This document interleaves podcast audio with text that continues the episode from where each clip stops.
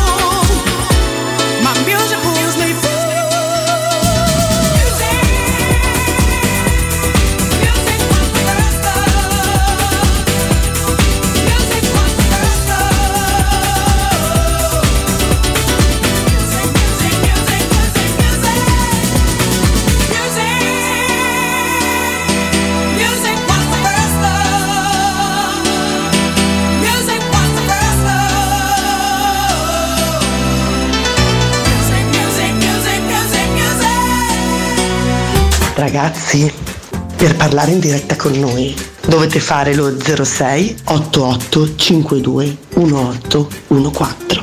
Se siete un po' pigri potete mandarci un testo o un audio su WhatsApp al 342 79 12 362. Dai, vi aspettiamo.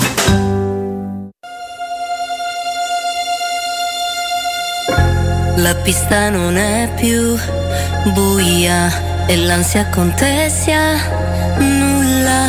La musica muove la sola illusione di averti con me. Non dici niente, però dentro ai tuoi occhi c'è un fuoco, una strobo,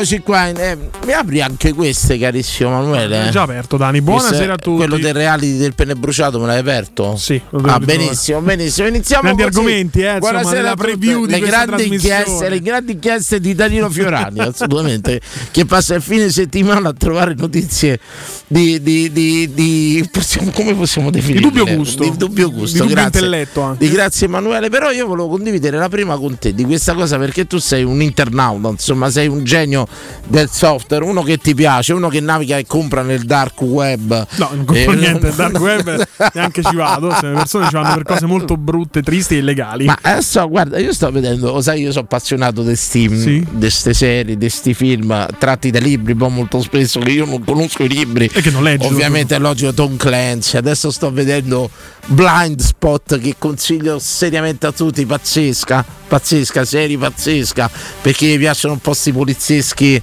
eh, thriller e tutto quanto.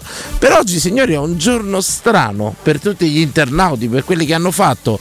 Mi dai un attimo il mouse? Ho capito, devi andare tanto. Bravissimo, per quelli che hanno fatto del computer una ragione di vita, ma dobbiamo anche a loro, se oggi abbiamo dei telefonini in grado di fare tutto, tutto, tutto Questa? quanto, sì, agevolarci la vita, lo dobbiamo anche a queste persone che anni e anni or sono si sono dedicati al computer quando noi tutti lo boicottavamo. Oggi noi ci troviamo dei mini computer in mano, Sì, abbiamo imparato a usarli tutti.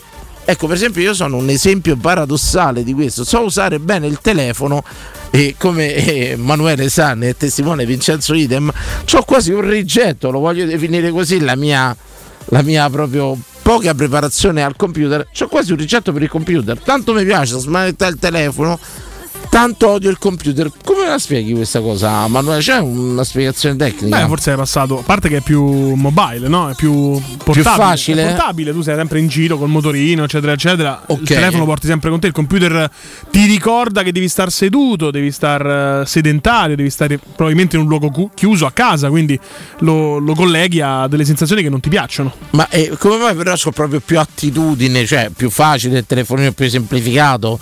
Cioè a me se mi apri in computer vado in difficoltà molto spesso e mi impallo quasi subito. Io il telefonino invece è tutto ormai Android per dire che Sì. smanetto da anni. Difficilmente mi prende in fuori gioco, mi prende, capito? So dove andare a parare. il so- telefonino favorisce le interazioni sicuramente, quindi eh, il computer è un po' più uno strumento di lavoro.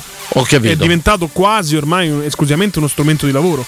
Però la notizia è questa, chiedo un commento al Per nostro esempio, io non lavorerò mai con un tablet. Emanuele Sabatino, anche perché oggi vorrei evitare di parlare della partita perché ancora una volta dovrei dire che avevo ragione su tutto e, e no, sono stanco. No, vabbè, sono stanco. commento su Ola Solbakken. Sono stanco.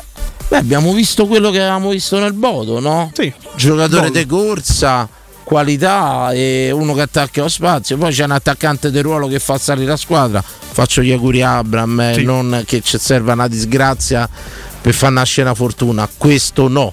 Però sicuramente eh, parlando di calcio che ci piace a tutti, eh, Belotti che vi piaccia o no eh, è uno che sa fare quel mestiere ma lo sa fare per la squadra pure. Nel senso secondo me nell'economia di una squadra Belotti fa tanto, fa tanto. Abbiamo visto i primi 60 minuti credo un campionato di seguito Sì. Sì. non aveva mai giocato un campionato 60 minuti di seguito, insomma è uno che si è messo là, fa sportellate, a fa salire la squadra, attacca lo spazio, si allarga. Il pensa. duello rusticano Quando sarà- Higuain, eh, il quando- numero 6 del, dell'Ellas è stato veramente da altri tempi. Quando sale Sharawi per dire si allarga, incredibile. Innovazione tattica, insomma. No, ieri molto bene anche Karsdorp e Spinazzola. eh. Insomma, il redivivo Karsdorp e il redivivo anche Spinazzola, secondo me, hanno grosse chance di scendere in campo giovedì. La catena, diciamo, come la chiamano quelli bravi, a fascia e Spinazzola e Sharawi è di qualità. Sì. È di qualità. Insomma, Ma eh, ti dico un'altra là cosa, tecnicamente il dico un'altra pallone non che è butti una, mai. È una provocazione fino a un certo punto. Anche Karsdorp, che ha dei limiti tecnici chiaramente, quando davanti a sé ha un giocatore che è calcisticamente intelligente, parlo di Solbakken, ne esce meglio anche lui. Mi trovi d'accordo? Purtroppo siamo stati abituati per un anno e mezzo a palla Zagnolo, palla persa. È, è chiaro che se tu passi la palla al compagno e quello la perde sempre, non ti viene più di Ma salire. so che è un paradosso e quando si parla di Solbakken che è arrivato da poco non è inserito il primo Mourinho a dirlo ma ha dato l'impressione che uno che sa ad andare invece Sa dove andare? sa dove andare il rispetto a, Zano- a Zagnolo che io ho definito e poi tutti a valanga un giocatore di Rugby, rugby sì, è vero. Eh, che prendeva palla e andava dritte nelle, stiamo sempre alle solite. Non prendete il giocatore singolo per quanto è bravo perché sicuramente Zagnolo è bravo ma quanto può dare l'economia di un 11 di squadra? Ci capiamo? Ecco quello io dico rispetto a Abram Belotti sicuramente non è forte come Abram ma nell'economia della squadra per me vale di più di Abram Questo è un discorso che ci sta. In assoluto è più forte Abram. Nel fare la punta centrale, Belotti ha caratteristiche migliori. È un altro mestiere, poi in Italia e tutto quanto. Ieri, guarda, c'è un'azione, ne parlavo oggi con Daniele che saluto. C'è un'azione su uno scarico sulla sinistra di Solbakken. Portava la palla e Sharawi da centrale. Solbakken Sì. se ne va a sinistra. Belotti se ne va a destra, si apre la difesa. Sì. Semplice. Cosa che non vedo mai quando ti dico che, che, che Abram va sempre a cercare questo scambio stretto a impattare palloni sui tiri di trequartisti e cose varie. Ripeto, non dico che è più forte, non ve lo dirò mai, ma vi dico che secondo me il mestiere da attaccante lo sa fare meglio Belotti. Che vi piaccia o no, non parliamo sicuramente del più forte attaccante della storia della Roma, ma sicuramente dell'attaccante importante della storia del calcio italiano, insomma i suoi 107 gol, 8 l'ha fatti, insomma, e tutto quanto. Però facciamo così, nell'economia della squadra, ieri abbiamo visto la Roma che ci piace. Sì, molto murignana ieri, eh. Sì, ma caccioni, botte, Botte, calci, senso, ecco, se mi dovessi dire, eh, per quello che ho visto in questi tempi, poco, poco, perché logicamente nell'economia della squadra Belotti abbiamo visto poco, ecco, io dico Belotti è un giocatore che incarna lo spirito Roma, forse proveniente sì. anche dal Torino, che a livello di tifoseria sicuramente sono lontane anni luce, ma a livello di mentalità Roma e Torino sono due squadre molto vi- vicine, cuore, grinta, Certo, certo. sudore, ecco. E ti sentivo, ti ho sentito, ti ho sentito domenica, bravissimo, ho fatto fa un sacco di risate, specie quando, era, quando hai nominato tuo padre che dice no guarda chi fai vincere. Sì, sì. Ma quella, quella è la- è una perla, insomma, e ti sentivo. Ecco, nell'econom- nell'economia della Roma, forse nella storia della Roma è scritto, ma forse anche qualche attaccante importante lo dimostra. Il Battistuta stesso non era uno da tiri a giro, No. era uno che buttava giù la porta. Meno tiri d'interno, meno giochetti, tutto Sì. quanto. Bisogna guagliare, bisogna fare sportellate nella Roma. Ecco, Pane, pane, vino al vino. Sì, Facciamo beh, prima il pane, poi il lo biscotto. spirito della Roma operaio, possiamo dirlo? Possiamo dirlo. Insomma, è una squadra Tanto che. ieri il gol arriva. Why? Why? If you have T-Mobile 5G home internet, you might be hearing this Why? a lot. Why? Every time your internet slows down during the busiest hours. Why? Why? Because your network gives priority to cell phone users. Why? Good question. Why not switch to Cox Internet with two times faster download speeds than T-Mobile 5G home internet during peak hours? Okay. Stop the whys and visit cox.com slash 5G home for details. T-Mobile prioritizes certain T-Mobile phone users over home internet users during times of congestion. How powerful is Cox Internet? So powerful that one day, your daughter will be able to simulate a soccer match against some of the world's best players right from your backyard. Get gig speeds powered by fiber from Cox. It's internet built for tomorrow, today. Internet delivered through Cox's hybrid fiber coax network. Speeds vary and are not guaranteed. Cox terms and other restrictions apply. Una giocata corale stupenda. Abbia- Ora perché la squadra di Mourinho non si può dire sta cosa, ma ieri l'azione è stupenda. Vabbè, ma Colpo di tacco di Spinazzola, Io credo- inserimento, tiro a incrociare. io credo che i discorsi su Mourinho lasciano penso che proprio lo sai è come Medusa se la guardavi te pietrificava. sì. credo che chi parla di Mourinho a livello di calcio si pietrifica. Purtroppo c'ha sempre ragione perché a un certo punto ti piacerebbe, ti piacerebbe io porto rancore per la partita della Cremonese però alla fine questo sta là e secondo me giovedì, giovedì sarà una partita incredibile. Incredibile. La sta caricando Sì, la sta caricando l'intensità me totale. lo spiegavi te fuori onda certe dinamiche e forse la sta caricando la sta caricando Roma-Salisburgo inizia il triplice fischio di, della cerchio. partita di ieri, sì, con, eh, con quel cerchio con quel col cerchio, cerchio a centrocampo. e insomma così eh, Team up si chiama quello lì. team up cerchio. si Team up. Ma noi chiamiamo cerchio Sì, sì, ammucchiato Capisci che sono meglio team up di Team quel cerchio. team up. Quel cerchio. team up se oggi ho detto uno sfondone stava a fare consegna a un certo punto ho detto it's not cold capito ho detto non- bene non, non fa freddo. freddo, eh, non Ah. è freddo perché mi hanno Sì. chiesto come va io ho it's not cold it's ok buono? Ma sì, dai, può passare. Eh? Sì. Così fluido? Abbastanza, benissimo. Mi commenti sta cosa, sta notizia, la voglio commentare con te. T'ho pensato, Perché? t'ho sentito domenica. Cosa vuoi di più dalla mia vita? No, ma infatti strano. Che vuoi più di così? Certo, non è proprio quando non faccio la trasmissione con te. Il mio pulpito non è quello di far ridere le persone. Se ti ho fatto ridere, però- Mazza, mi ha fatto una bella, Vabbè, vabbè, ha fatto una bella serata. Eh, risata mi ha fatto fare. Per carità, vado con la notizia? Vai, vai, vai, vai, vai, questa Internet Explorer va in pensione. Microsoft chiude ufficialmente lo storico Ragazzi, browser. quella E, ragazzi, quella E che ha non caratterizzato caricava mai. l'apertura di tutti i nostri computer. Oggetto di grandi meme poi. non no? ci sarà più la... io, queste cose le vivo male tu sai io sono un nostalgico Sì. de merda è un melanconico proprio e io pensavo Tu che che non hai mai usato il computer, però ti dispiace che non No, ci sarà più. io sono stato Chrome, uno, ma ne sei eh, buon, testi- buon testimone. E pure con Google Chrome io c'avevo sempre Internet Explorer al lato. Certo, certo. Non l'ho mai abbandonato. Ha fatto sempre parte. Ma perché inizialmente quando uscì Google Chrome la gente teneva comunque Explorer per un semplice motivo. Chrome va veloce, ma tanto lo sai che prima o poi si inceppa. Quindi io comunque il sicuro, il documento lo apro con Explorer, credo. Le, cose so- le cose solenni le faccio, le faccio con Explorer. Intanto, al 74esimo, Valeri porta in vantaggio la Porta il Cremonese. Torino e 2 Ho 1. bruciato il Torino. Può essere la siamo. prima vittoria della Cremonese in Serie A di questa stagione. Buono perché poi incontriamo noi, quindi meglio che la fanno Comunque oggi, sto Ballardini possiamo dire incredibile. Eh sì. Prende squadre mediocri e le tira su in maniera incredibile. L'allenatore bisogna riconoscere la bravura. Mediocri poi, attenzione, la Cremonese aveva sempre giocato bene. Bene, ma anche con eh, Albini. l'ha, l'ha veramente a sta fa a sta fa proprio sta, sta rendendo signori non ci sarà più la E di internet sto pensando di tatuarmela lo sapete perché per me c'è un valore sentimentale sono stati i primi amori le prime ricerche le prime cosine insomma le, hai vissute le prime Con cosine chat sappiamo tutti cosa in- intendi. come? Con prime ricerche e prime cosine sappiamo tutti cosa intendi. Lo sai che non c'ho ricordo da pornonauta di Internet Explorer, forse ce l'ho più e eh, te devo dare il mio mm, ricordo di Internet Explorer per la eh, ricerca della musica, Mm, mm, mm. come Mule, tutti quelli che scaricavano Torrent forse. Torrent, eh, i Mule, poi che Eh, io non c'era? andavi su Internet Explorer però. C'era Napster, Vmix.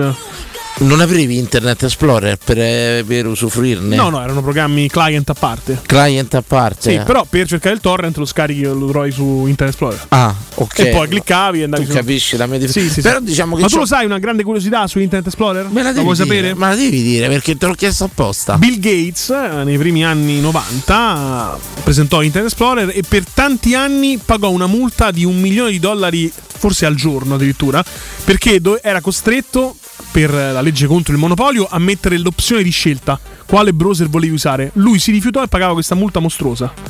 per tanti anni. Ora, quando tu invece installi il sistema Vabbè, di Windows, po' ti come- fa scegliere se vuoi Mozilla Firefox, sì, solo in Europa, Mozilla Firefox, eh, Edge, Chrome. Adesso te lo fa scegliere, ma per anni eh, Microsoft ha scelto di non È mostrare. la storia come i caricatori, no?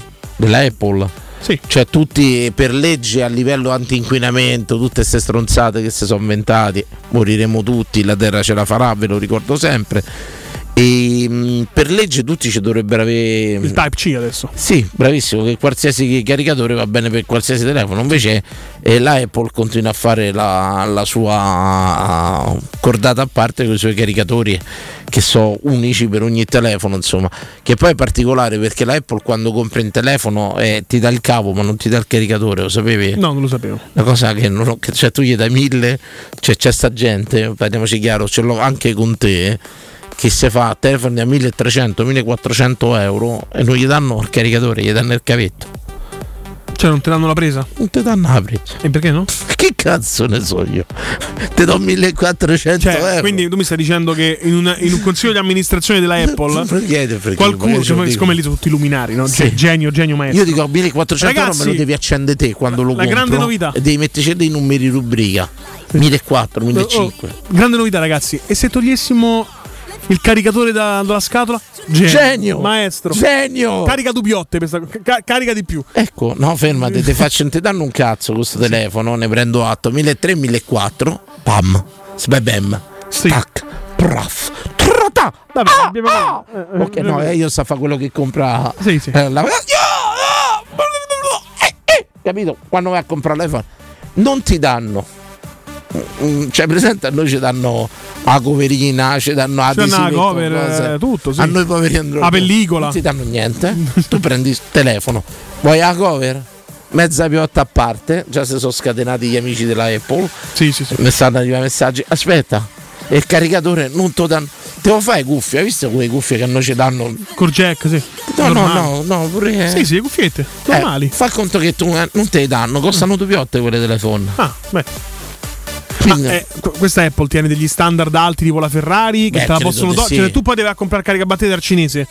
Ti requisiscono il telefono? Non lo so se se ne accorge, attenzione, ne accorge. perché c'ha un software che si accorge se il suo caricatore non è originale. Ah. Ci dovrebbe avere questo. Tu a due Torino tanto. E eh. quindi- Purtroppo la prima quindi- vittoria della Cremonese è rimandata alla partita con la Roma, lo sappiamo, insomma. Avevamo lodato sia una che l'altra, Sì, esatto. zinchiate puntualmente e, e tutto quanto. Ecco, detto questo, credo che ci abbia un software, magari poi interviene qualcuno che ci illumina su sta, diciamo, spe- eh, lo dico scherzando, su sta setta che è l'Apple, cioè Sì, chi c'ha, dai, beh, no. chi c'ha eh, fa per ridere, insomma, dai. Mi sembra Scientology. L'iPhone no, no, però chi ha l'iPhone difficilmente lo tiri fuori da Pensa quella che a me hanno cerchia. regalato il MacBook, costa anche tanto. Tre mesi ho tornato al mio Windows. Non ce la faccio. Non, non- non ce la fai proprio. La. Pensa che qui c'è un fonico di cui non farò il nome, benissimo, che sente c'ha- benissimo. Che c'ha dall'iPhone, credo, Sì, no, da- dal- Andrino. dall'1 al 14, di tutti i formati poi si rifà. Big, eh, X. Io devo smanettare, XM. devo craccare, Però non no, devo pagare non niente. sto a discutere la qualità, parliamoci chiaro. Sto a discutere che se io mi più un telefono e mi costa 1300 euro, cioè a me mo dovresti portare a casa scartato, cioè mi dovrebbe avere l'omino con la mela e fammi la presentazione. Ehi Danilo, ti sei- anzi, una bella fregna. Eh, Ehi Danilo, ti sei comprato un super telefono della Apple. Ora te lo accendo. Me lecca lo schermo. Tac e me lo accende, capito? Ti piace quando lecco lo schermo, Danilo? A 1400 euro? A 1550. Se vuoi lo massaggio pure lo schermo. Ah, lo schermo. Detto ok, questo, a parte scherzi, cioè 1400 euro non c'hai niente. C'hai questo bellissimo telefono perché poi per carità. Vabbè, però Dani, tu lo sai, questa è una trasmissione fatta da poveri per i poveri con i poveri Sì, tra i poveri. povero. Ma chi ce l'ha tra noi l'iPhone? Dai. Dai, c'è qualcuno secondo te adesso chiama che ha l'iPhone e vuole difendere. Ma te dessi morti Cupertino, Allora, dai. dammi un attimo Dai. in- internet. Dai, Allora, guarda, io vado su. noi lo sappiamo Ce tutti che- n'abbiamo, ecco, questi. Sì? Secondo me 60 non ce l'hanno, 11 sì. Beh, lo sai che tra l'altro qui è molto popolare come marca, ma nel mondo il 90% dei dispositivi è Android. Perché tipo in Cina nessuno c'ha Apple. Sì, ma. Cioè in Asia quasi nessuno c'ha Apple. Ma tra parentesi, cioè. Forse li mettono in carcere se c'hanno Apple. devo dire Ed è forse un motivo perché non ce l'hanno, Io- però io devo- il dato statistico rimane sicuramente. Io devo dire una cosa. Non l'ho mai mosso un Apple, nel senso mai sditato niente proprio, non l'ho sditarinato niente. e tutto, non è corretto. toccato, sbloccato. Non l'ho smucinato, Sì. insomma, è tutto quanto. E devo dire sicuramente, parliamoci chiaro, qualcosa, ecco per esempio le foto fa bellissime, sì, una, una cosa mera- però ci deve avere... Però a 1400 euro forse la compri una bella macchina fotografica, penso, no? Io non lo so, veramente. È- dire, Andro- quanto costa Android però più macchina è fotografica limite- È professionale? un limite mio forte, non l'ho mai smanettato, niente. Eh, tutti i no. discorsi di Nvidia, non siamo so, poveri, non no, possiamo. no, è per quello Credo di dici, sì, credo di sì. mm, non lo so, però è qualcosa. eh, Io, per esempio, ho un amico che tu conosci. Sì. O voglio definire un amico in comune che se l'è comprato ma non lo sa usare. Non lo usa. Il 14. Non lo sa usare, è testato sulle scimmie. Se l'è comprato. bambi- sui no- bambini, Non lo testato. sa usare. Continua, prego. No, no. L'ha acceso, ci ha messo la scheda, ma non lo usa. No, questa è una cosa vera. Comunque, i prodotti Apple vengono testati sui bambini per la semplicità. Infatti, è un pulsante solo. Cioè, Android ce n'ha ben tre. Sì. Apple ce n'ha uno solo. Lui non o lo sa spingi usare. o premi. Ora ti potrei fare mille nomi, te, te faccio, non, lo- non è più proprio così, insomma, no. Non ha più bottoni l'iPhone. Ah, vedi, hanno 14 proprio tolti. Eh, Potresti fare un bagaglio di nomi e tutto quanto. Sì. Ti lascio immaginare chi sia che si è potuto permettere un iPhone 14 Sì. per tenerlo dentro un cassetto. Ok, ho capito. Forse Eccezio- capito, forse eccezionale, lo salutiamo in qualsiasi corsia esso sia. E, e andiamo avanti, andiamo avanti così. Io ho un sondaggio stasera. Ah, meno male. Oggi ho visto. Ma su Roma non vuol dire niente? Beh, Gol sul, sul vichingo, Hanno niente. vinto, ma posso dire, terzo in classifica. Io sai quando ho segnato, quando ho visto sul bucket all'inizio ho pensato a Rise. Ho pensato a tutto quel periodo bellissimo, spensierato del gruppo Rise e tutto quanto. E sono sincero, sta tradizione dei norvegesi a Roma continua, da John Kerry a Rise. a Rise. Io non so se c'è stato un norvegese prima. No.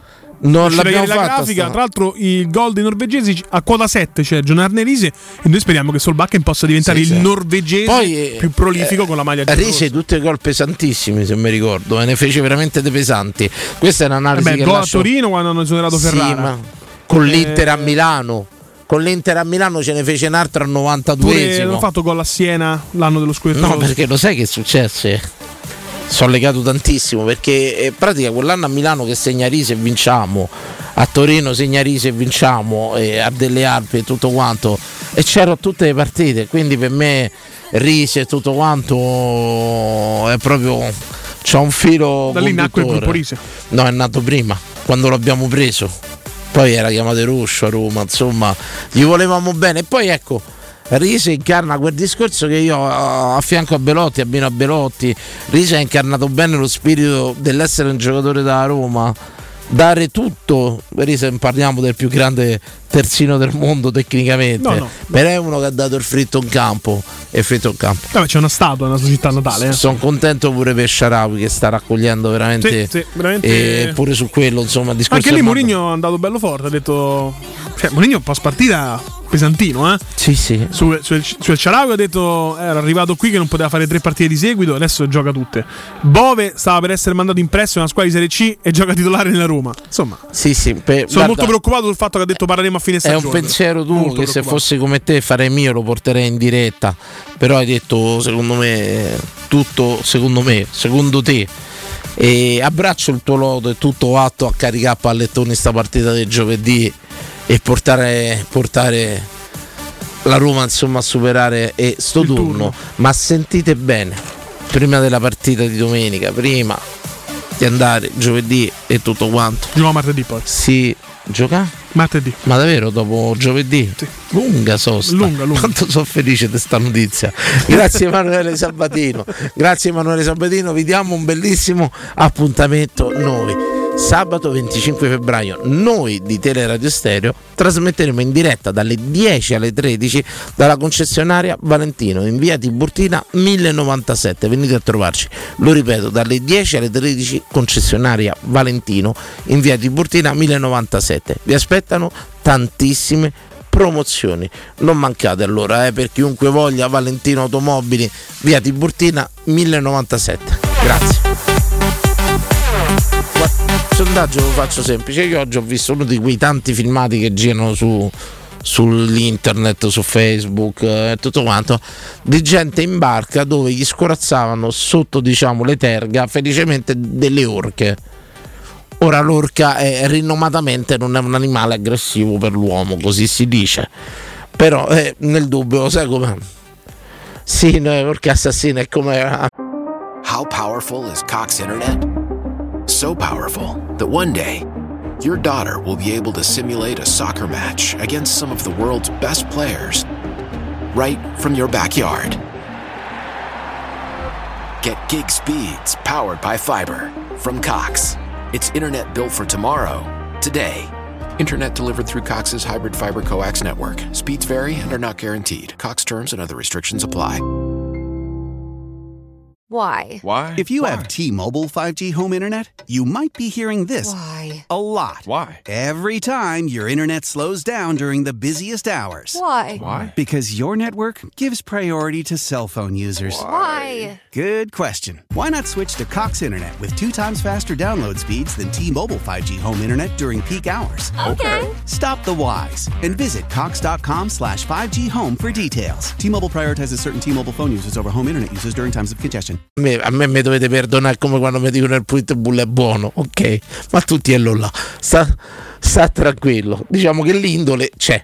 Poi magari trovi l'unica orca di quel giorno che gli erode veramente eh, il chicchero. E quando vedi sti filmati, io dico: Io su quella barca mi dovresti pagare un po' come quelli che fanno i giri su aerei monomotore. Sì, eh, Capite pazzesco. quello? Non- Cazzo. A voi siete scemi. E eh, saluto al fratello Valeria. E tutto quanto, insomma, fanno sti. Cioè, quello che voi lo chiede, c'è un animale che vorreste vedere dal vivo? Cioè, tanta gente l'avrà fatto. Se ci racconta la sua esperienza, Cioè, ecco. dal vivo però non in gabbia chiaramente. No. Cioè, tipo, se no uno va al bioparco. eh. No, no, io vorrei vedere proprio, cioè a me piacerebbe. Se tu me lo dici e lo farei, credimi, eh, non so se è un grande atto di coraggio. Mhm. Io vorrei nuotare con una balena, un capodoglio, di quelle proprio tipo Moby Dick che strisce sotto la panciotta, quei musi lunghi. Ecco, io pagherei oro e lo farei, credo, perché non mi non mi fa paura. So che dici sì, se muove l'acqua. Questo però Da- perché l'orca da fa una- paura la balena no. da una cotata ti manda da terracino a punza e va bene, quindi annessi e connessi. La balena non mi fa paura, non lo so perché mi dà un senso di tremendamente umano, sentimentale, tutto quanto. Poi c'è anche il detto, no? Porta fortuna. Balena porta fortuna. No, culo alla balena. Ah, scusami, eh, per carità. grazie Sabatino perché Insomma. sta chiamata ulteriore.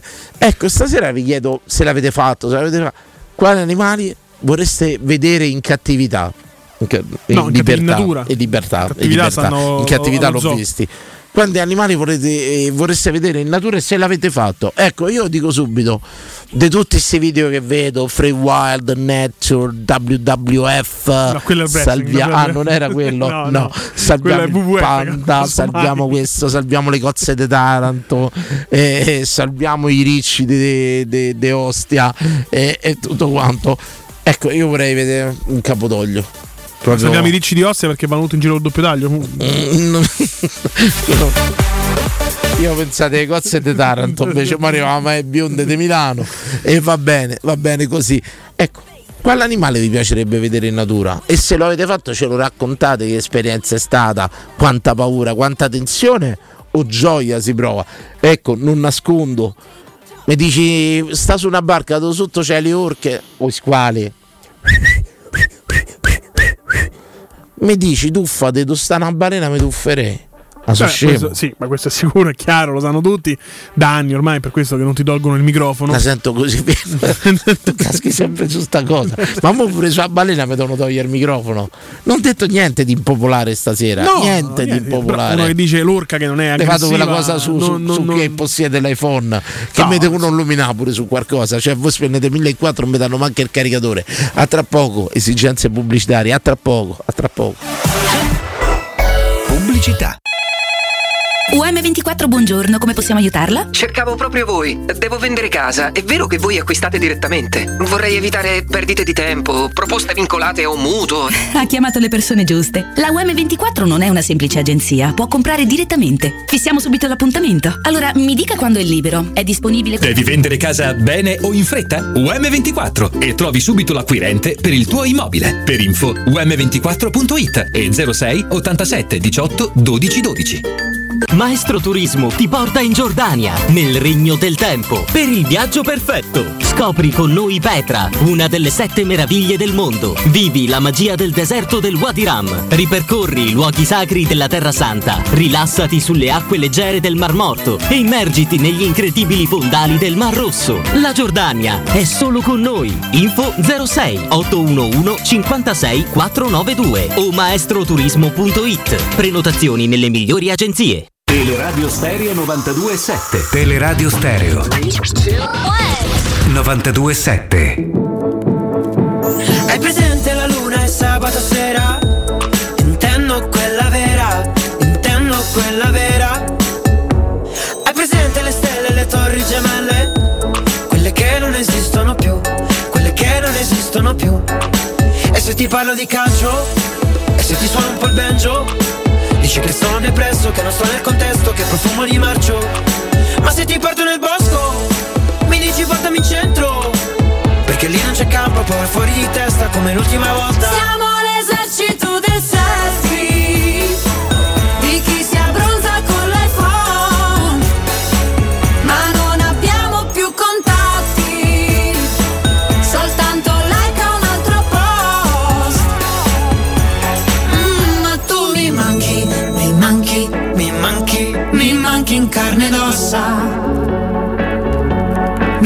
Manchi nella lista delle cose che non ho, che non ho, che non ho. Hai presente la notte del sabato sera? Intendo quella nera, intendo quella nera. Hai presente la gente che corre mutande? Dice che non esistono più, dice che non esistono più. E se ti parlo di sesso, carta forbice o sasso? Che sono depresso, che non sto nel contesto, che profumo di marcio. Ma se ti porto nel parco, mi dici portami in centro? Perché lì non c'è campo, poi vai fuori di testa come l'ultima volta. Siamo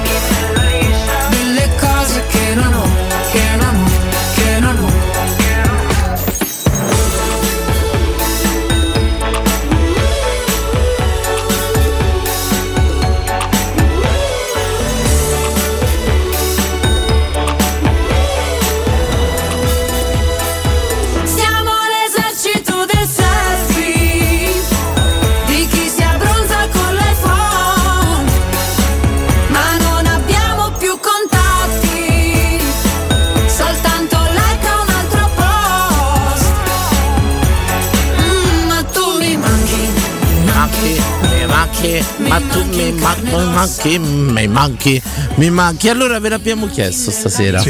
Quale animale vorreste vedere dal vivo, in natura? O quale avete visto? Insomma, vi siete io pagherei oro per andare a vedere balene, sono sincero. Qualcuno mi potrà dire puoi andare pure a Genova. Tanto ci sono un paio di messaggi su Twitch, tanto Che ringraziamo come al discorso. solito chi mh, collabora con la trasmissione, chi partecipa.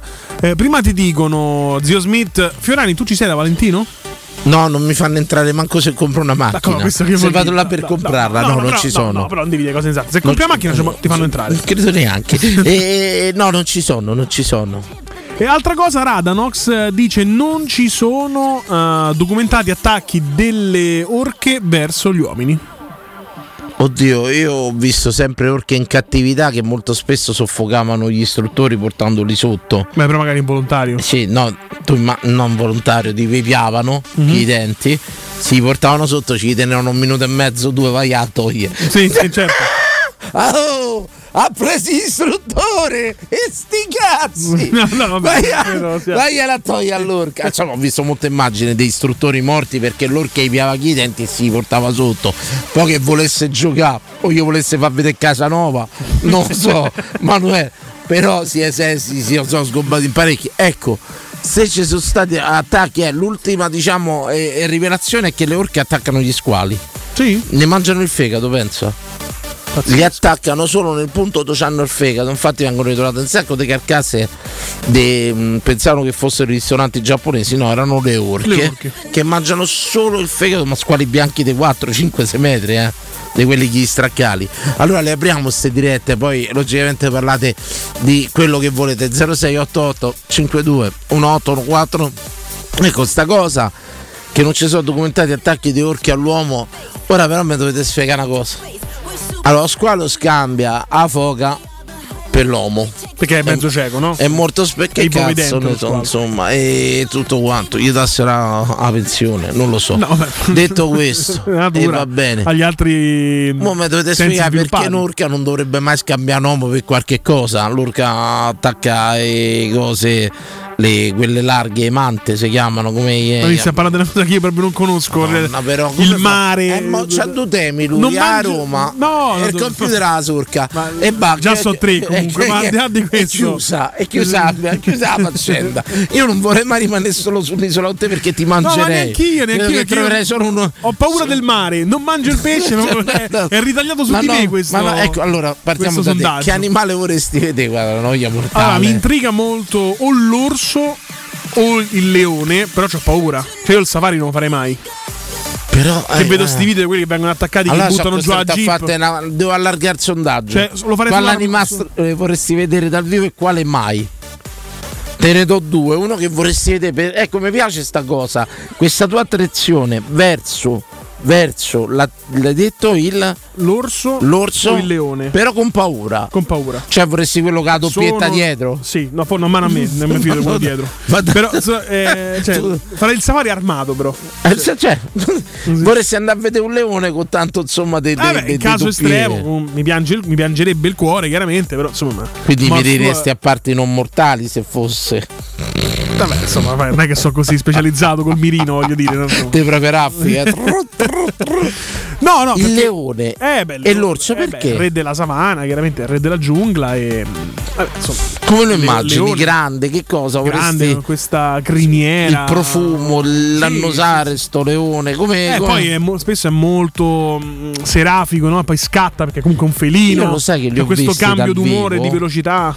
Che era il Safari Park, che era qui nei dintorni Sì. di Roma, eh, che non c'è più. Adesso l'unico Safari Park in Italia mi pare che sta in Puglia, di questi che vai in macchina, no? E tu giri tra gli animali liberi. E que- questo mi farebbe molto terrore. Ricordo molto nitidamente tutte queste scimmie, babbuini, quelli che erano insomma vigliacche, che salivano sopra la macchina e, ma la bozzavano proprio. Cioè loro salivano sul tetto, calcola le macchine morte erano fatte della miera. E ricordo nitidamente la Renault 5 del mio padre con queste scimmie sopra.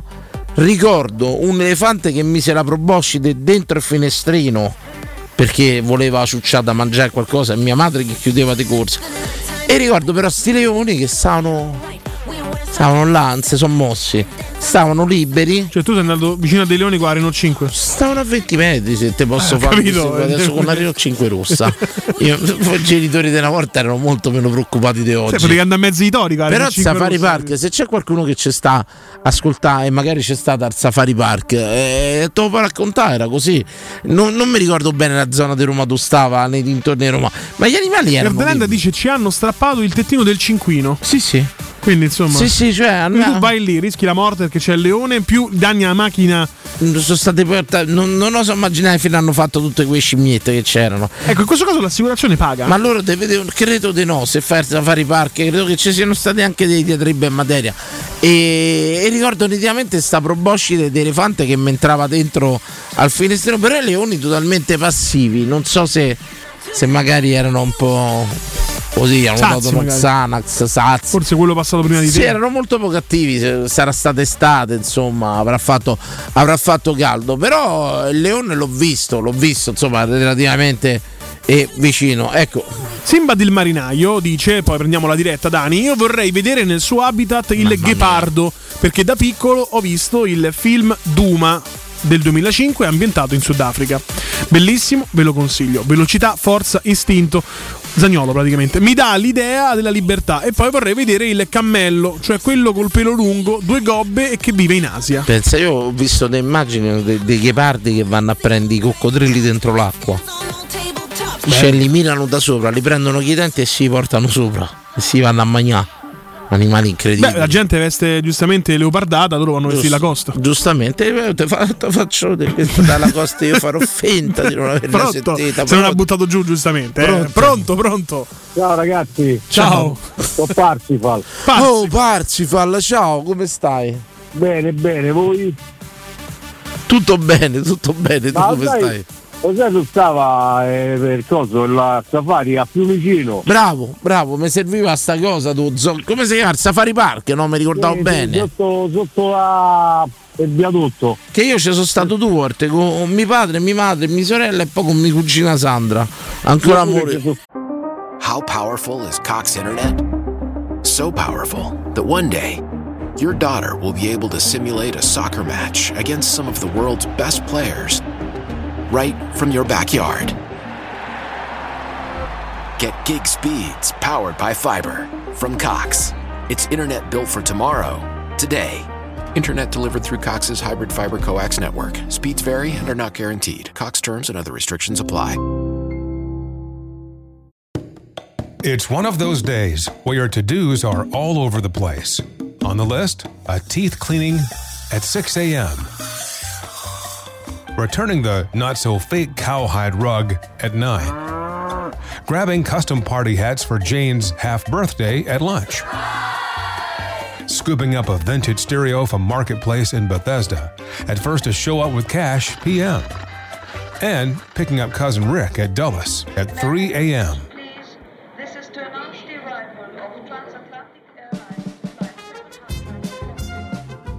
Zip if odd errands at odd hours. With Zipcar, you can book cars near you in DC anytime you want, with gas included. Which makes days like this, well, just another day. Join and drive in minutes at zipcar.com.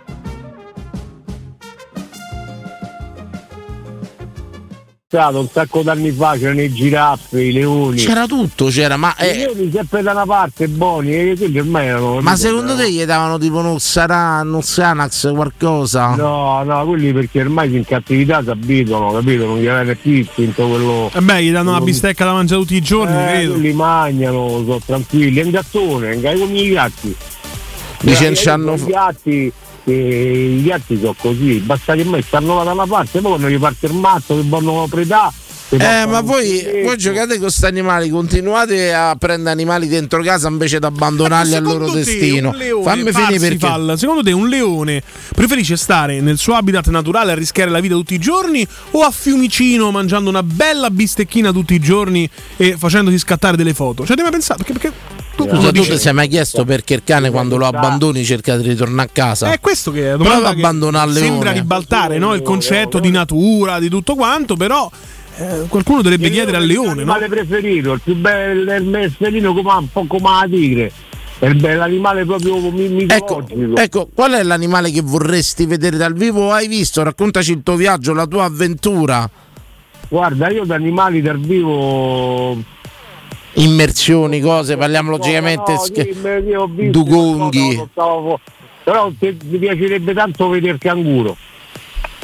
Il canguro, come mai? Deve essere meraviglioso. Che poi ci Oh, stanno sì, i piccoli, i grossi. L'idea di essere un animale, non lo so, è mezzo umano, mezzo cavallo, eh, dopo una cosa strana. È curioso però perché Eh, sono vedi i video che- visto quando mostrano i muscoli i bicipiti che sembrano proprio palestrati. Sì, non si vede mai il pisello però, hai notato? È una cosa che io ho cercato più di una volta. Mazzancino e il canguro. Sì, Eh, sì, sì, non- poi ci sono quando can- vedo una foto di un canguro Ci sono i canguri il come i poni, sai, c'ha un nome proprio, Sì. Wallaby. Sì, il Wallaby. E Wallaby e tutto quanto. Ecco, io per esempio sapete che ho visto dal vivo l'aquila al derby.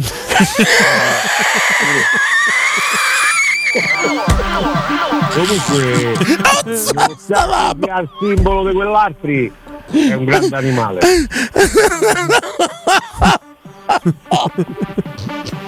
Scusate, rido della mia Poi quello che pochezza. non mi piacerebbe vedere, che non vorrei vedere mai, è il varano di Comodo. Oddio, così lenti ma così cattivi. Ma quello di Mozzica ti fa venire la putre, ti manda a putrefazione una gamba. Ma cattivi. dopo- un po' È il drago de Comodo si chiama. il- settimane ti sei riammagnate, si cala per facile facile. È una cosa proprio brutta, una cosa brutta. Io gli ho visto mangiarsi un antilope una volta, un coso, mezzo cerbiatta, ha preso per la testa, lo teneva là così fermo, non lo faceva più muovere, fino che Eh, il senso...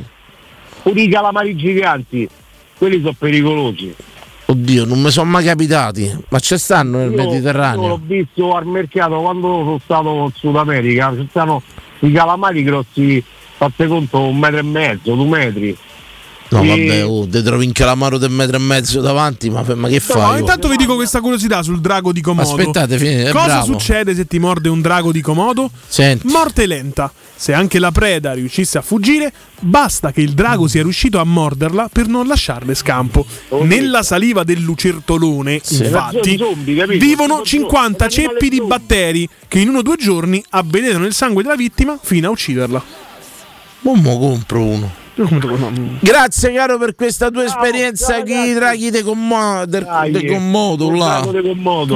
Gra- grande, lo sapevo la storia. Seguo molti documentari sui draghi. Quando è, mi fermo, ma, ma tu avete quando circondano la preda? Vanno a due all'ora, nel senso che poi io, io ho visto anche un tutorial Beh, su- sono a Lucerto, io credo. ho visto un tutorial come salvarsi dal drago de commodo. E innanzitutto il drago de commodo devi andare via zig zag, mai corre dritto per dritto perché si disorienta. Ah. Soprattutto. E l'importante è correre.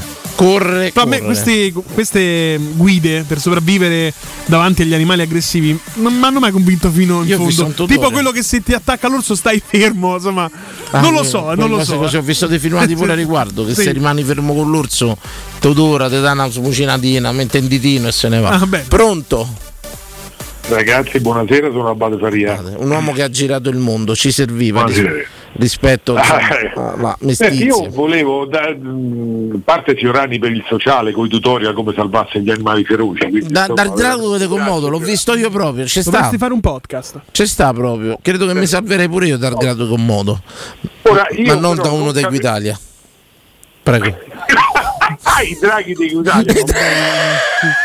pietati, senza, senza pietà proprio. Che li sente mozzi. Esatto. Non ci sono, non ci sono tutorial per salvarsi da quelli.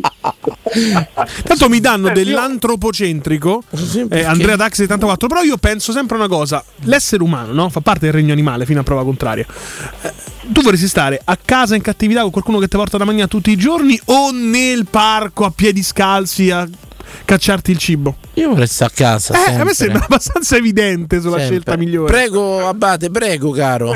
Senti, u- una piccola nota sulle orche, cioè, so- io c'avevo una paura, sono terribili, hanno dei cosa tecniche di tremenda. caccia, ma poi ho visto pure adesso sono andato su YouTube, ma attaccano le barche, gli, gli mordono il timone, attaccano gli istruttori, ma come non sono pericolose? Ma chi va? Non lo so, eh, io proprio io oggi vedevo dei filmati di gente con la canoa con le sue 3-4 orchette sotto che ridevano. Eh. Yes, beautiful, yeah!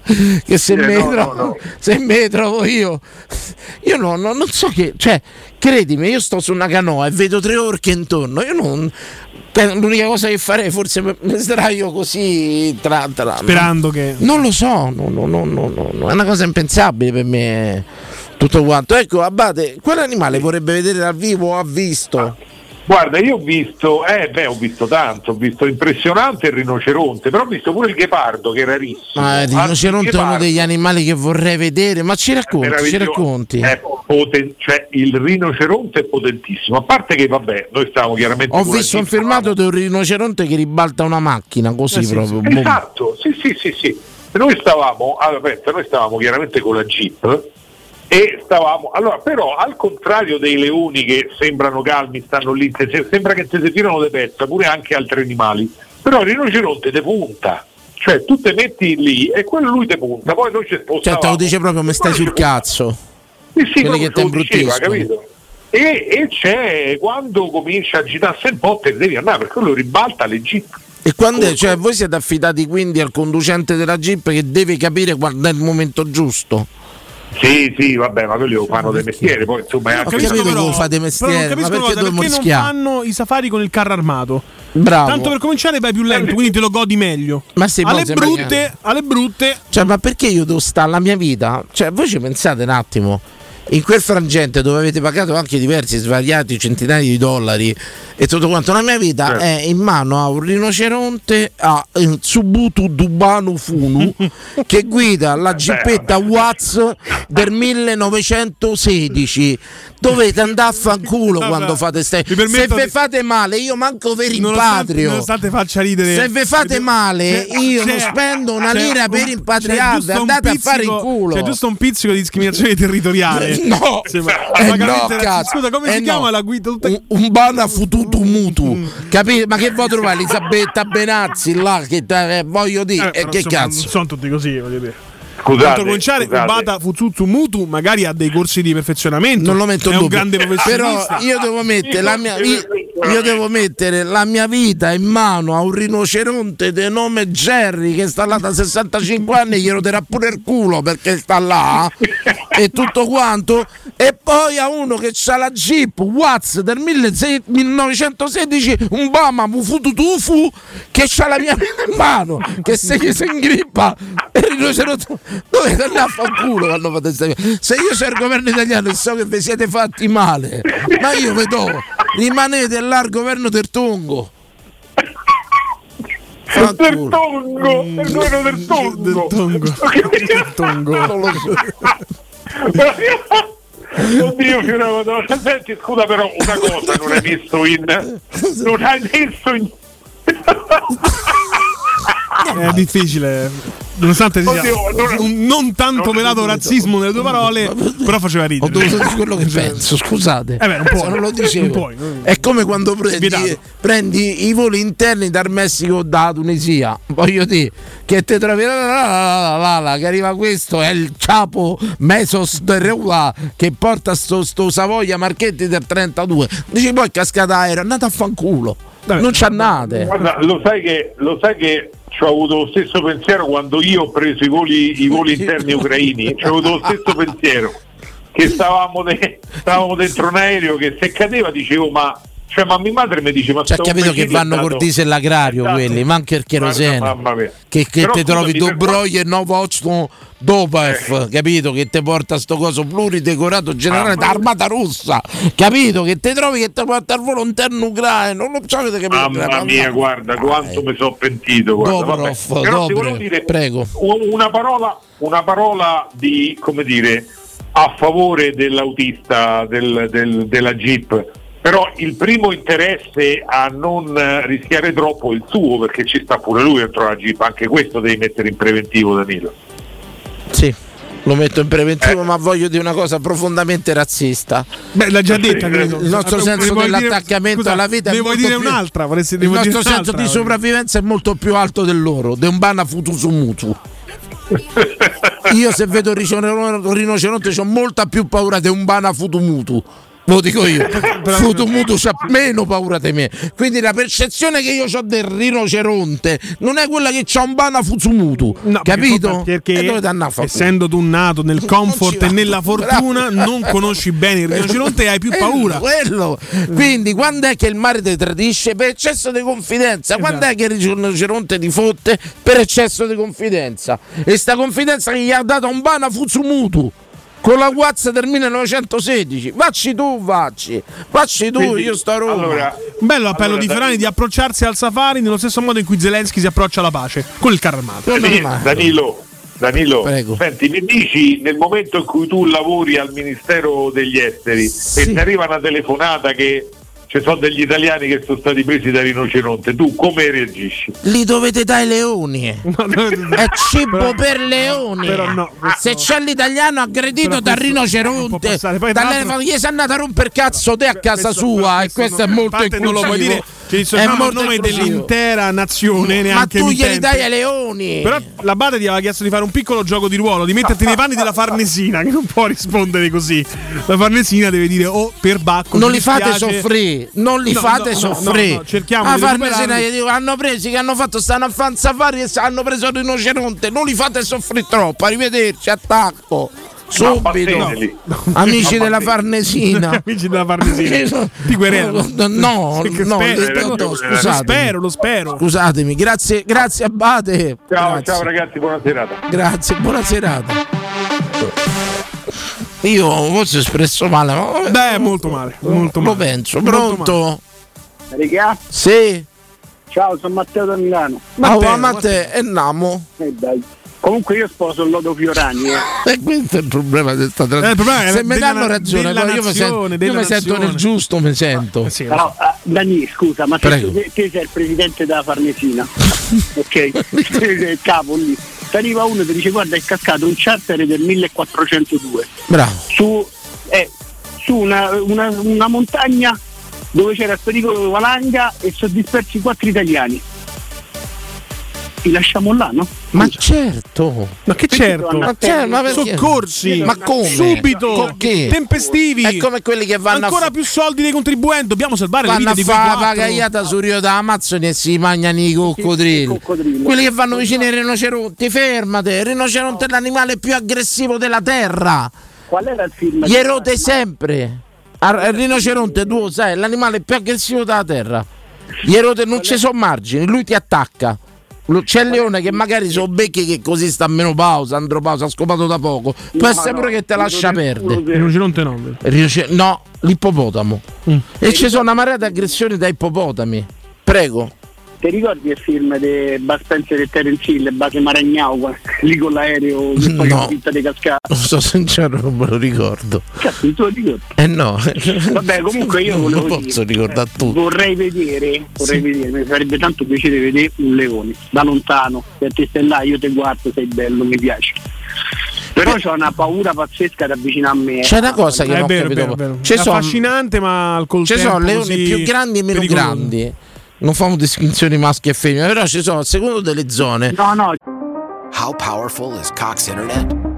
So powerful that one day, your daughter will be able to simulate a soccer match against some of the world's best players right from your backyard. Get gig speeds powered by fiber from Cox. It's internet built for tomorrow, today. Internet delivered through Cox's hybrid fiber coax network. Speeds vary and are not guaranteed. Cox terms and other restrictions apply. Amplify your career through training and development solutions specifically designed for federal government professionals. From courses to help you attain or retain certification, to individualized coaching services, to programs that hone your leadership skills and business acumen, Management Concepts optimizes your professional development. Online, in person, individually, or groups, it's training that's measurably better. Learn more at managementconcepts.com. That's managementconcepts.com. Sì, sì, ma me Ci sono sti leoni con la criniera furta che sono quelli tipo della Ma zona. che sono più vecchi quelli, eh. No, ci sono leoni e leoni, però non sono tutti uguali i leoni. Ci sono leoni della zona d'Africa. leoni- Cambia la morfologia tanto. Comunque a me mi farebbe che fa, andiamo a fare snorkeling col cazzo, perché se io poi mi giro me- mi trovo uno squalo, una a me balena, mo dici. una balena, uno Quest- squalo balena. quest'altri, che- quest'altri che vanno ai Maldive, vanno in Egitto e tutto quanti portano a fare snorkeling gli squali sotto. Ora, se ti succede qualcosa, ma io ti vendo al mercato del pesce. Io ti vendo al mercato del pesce come tonno rosso, ti vendo. Capito? Ti ritrovi a far Ognuno sushi. di noi ha diritto a trovare No, se mi fai crede. snorkeling, insomma. se mi fai snorkeling in zone dove ci sono i squali, eh no, eh no. Che poi che ti ci ha portato, che ti dice qui è tranquillo chi ti ha detto, una carretta del mare di legno datata 1920 portata da Abdul Sufur capito che ti dice no qua è tranquilla amico. Però parlava calabrese. Eh, eh, capito che Ti dice sì, tranquillo capito Abdul Saduf Yuhur che ti dice tranquillo Cioè, buttate andando un po' te Saul buttate te là io no io italiano piscina cloro Senti, comunque ho fatto i compiti a casa, ti ricordi che mi hai chiesto il significato di piccola stella senza cielo? sì è L'ho vero cercato. Eh, la canzone c'entra perfettamente il sentimento comune a molte ragazze che vorrebbero permettersi il lusso di essere anche ingenue e poter credere nella potenza di un sentimento senza doversi preoccupare della vulnerabilità che questo comporta. Così profonda? Ma facevo più leggera, però, sono sincero. Ma te ammazzi di lavoro a Milano comunque, No, però, c'è tempo per fare no, sta no, roba. eh. Ecco, Ah, mo- bello di casa, ma io faccio pure 40 minuti di treno.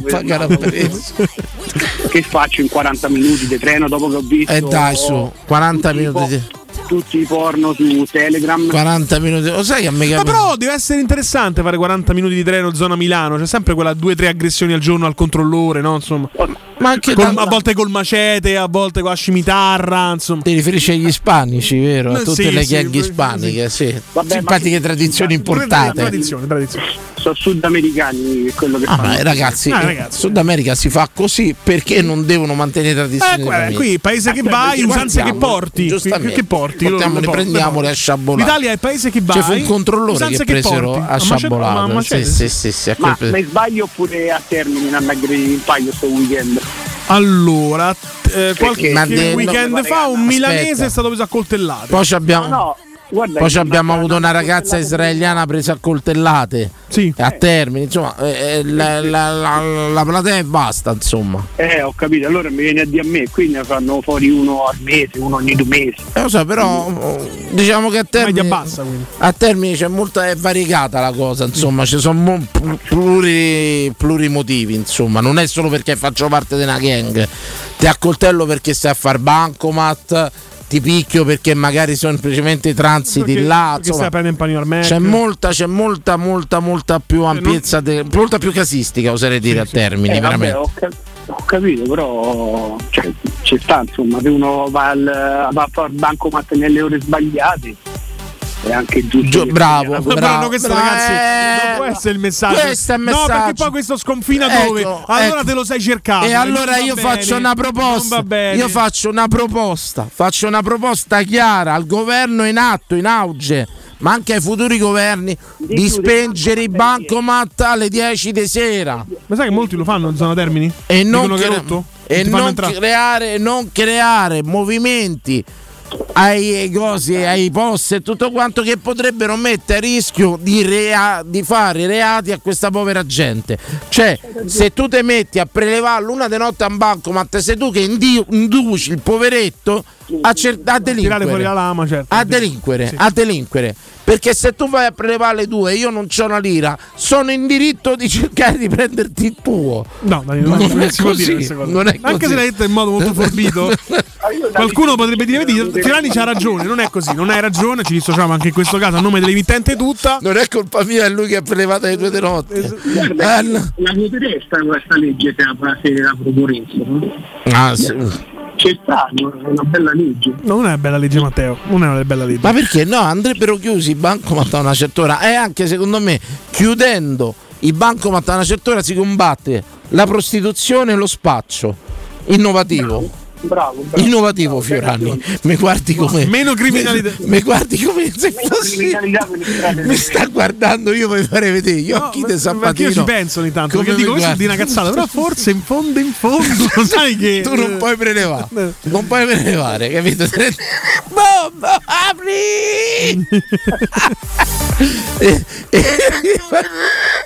Fate schifo, fate, siete delle persone pessime in questa Sì, sì. Matteo, è andato bene il fine settimana? Questo te lo chiediamo col cuore. Eh, sì, dai, sono stato a casa con mio figlio. Vabbè, Era un weekend che stava con me, tutto a posto. dai. Va bene. Gio- Purtroppo gioca a baseball, non gliene frega niente di Ma calcio. il cazzo di Fio è uno che gioca a Gioca a baseball, baseball. cioè, Vabbè, ha perso pure Bruno Conti è colpa di baseball, però, eh. È colpa di Dumoi. Vabbè, Nettuno, sai, Eh, uno Nettuno, sbarco. campioni gli- del mondo, sì. C'è una storia ferma. Sì, sì, sbarco. Nettuno, sbarco gli americani che insegnano ai bambini a giocare a, a baseball e nasce E noi non siamo riusciti a insegnare a giocare a pallone, però in nasce- quell'occasione. perché un figlio di un romano a Milano dovrebbe giocare a baseball? Che è successo nella filiera di sto Eh, bambino? Eh, che cacchio Colpa di tua moglie, spero. È colpa della madre, sì. Che poi voglio dire, cioè, tu sei della Roma. Non fa battute sulle mazze. No, no, mi- no, no, No, è subito. Già che la pensata la volevi fare te. Eh, no, no, perché ti conosco. No, no, sto dicendo comunque, tu sei della Roma, Milano città calcistica, voglio dire, no? Cacchio, Cioè, Milan, cacchio. Inter, Eh, eh. volendo anche cestistica, l'Armani Eh, Jeans che è fortissimo. che bella Perché il baseball? Madonnina. Te che Eh, brindi non lo so, a parte ci ha provato a giocare a pallone ma c'ha due piedi destri sinistri cioè c'ha- su un piede c'ha un piede sinistro sull'altro piede pure e quindi ne è proprio portato al calcio Ma poi il nonno gli ha regalato a maglietta di Candreva da- quando stavo all'Inter, l'ho insultato nelle settimane, gli ho detto per carità, gli vuoi regalare la maglietta dell'Inter, va bene, ma proprio di Candreva. Quanto mi vuoi male in tutto ciò? Sì. Credo che siano solo rivicchi. Ha fatto bene a lui è un battitore o un ricevitore? Lanciatore. Eh, no, è ancora piccolino, fanno tutto, fanno un po' tutto. Ah, un po' come nel calcio, non ci sono ruoli quando sono piccoli, No, almeno quello. piccoli così no. Mio figlio è attaccante, ha 4 anni e pesa 13 kg. Perché tuo figlio è attaccante, idiota? Idiota. Mio figlio potrebbe fare il difensore, ha 6 anni e mezzo. Che cazzo vuol fare? Carpentiere forse farà. Idiota di un padre e di una Vabbè, madre. Il mio piccolo campione. Deficienti. Deficienti. Ce ne andiamo a pubblicare. Il mio piccolo campione. Rimane, rimane sempre quattro cantoni che la palla, io ci ho provato a guardare. Vedi un padre oggettivo, gli ha levata la palla dai piedi, lascia perdere e poi prova con un'altra cosa. con. Questo è un padre modello, padre dell'anno, il mio piccolo campione. Tutti, tutti, tutti che gli fanno i filmati, i cosi. i video. Ricordatelo che su 20 milioni di praticanti in Serie A ne arrivano 70, 80. Fate, fate. Il mio piccolo campione. Pubblicità. La mia piccola pubblicità. Pubblicità. Noi di Securmetra da 30 anni ci prendiamo cura di ciò che ami. Installiamo cilindri fisce di massima sicurezza su porte blindate, nuove o esistenti. I nostri sistemi autobloccanti, se soggetti a forzatura, reagiscono impedendo al ladro di entrare, per offrire alla tua tranquillità la garanzia scudo. Chiama l'800 001 625 Securmetra. Il nostro lavoro è proteggere il vostro spazio. 25 e 26 Valentino Open Weekend. Grandi vantaggi. Con nuovo T-Rock e T-Cross con Tech Pack in omaggio. 25 e 26 con nuova Polo e gamma Volkswagen in pronta consegna. 25 e 26 con extra sconto fino a 2000 euro su 1000 auto usate certificate di tutte le marche. 25 e 26 con la straordinaria degustazione dello storico tiramisù di Pompi, Finger Food e Francia Corta. Nei Megastore Valentino, concessionaria Volkswagen, in via Tiburtina 1097, via Tuscolana 1233 e in via Paesiello e Largo Lanciani. ValentinoAutomobili.it E sabato 25 febbraio dalle 10 alle 13 Teleradio Stereo trasmetterà in diretta da Valentino concessionaria Volkswagen in via Tiburtina 1097. Cambiare occhiali ti preoccupa, sai che è importante, ma può diventare una spesa in più per la tua famiglia. Noi di Ottica Salvagente abbiamo ideato la Promo Family, un mese intero dedicato a coppie e famiglie. Fino al 28 febbraio, se acquisti un occhiale completo da Ottica Salvagente, ricevi gratis un secondo occhiale. Tu fai il primo passo, al secondo ci pensiamo noi. Non perdere l'opportunità. Scopri la Promo Family con occhiale omaggio e gli indirizzi dei punti vendita su otticasalvagente.it. Teleradio Stereo 927.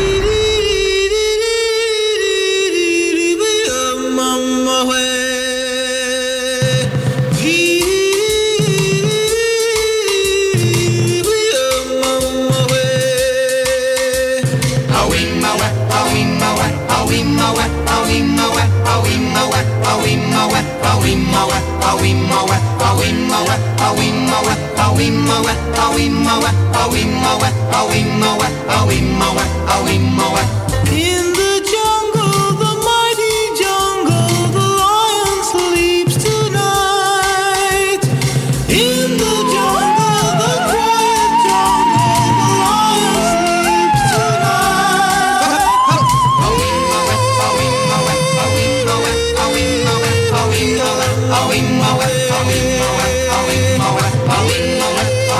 È il ritornello, dice Zimbabwe, giusto? Zimbabwe, Zimbabwe, a Zimbabwe. C'è la canzone fatta su queste note di Max Tortora. Ovindoli, Ovindoli, Ovindoli. Piace pure te, Ovindoli. Ma sentita? Max Tortora, grande Sì, attore. lo insomma. saluto. Ok. Vabbè, tanta. Vedete che fate però? Create generazioni del genere. La colpa è tua, Max Tortora. Guarda qua, che mi devi dire questo.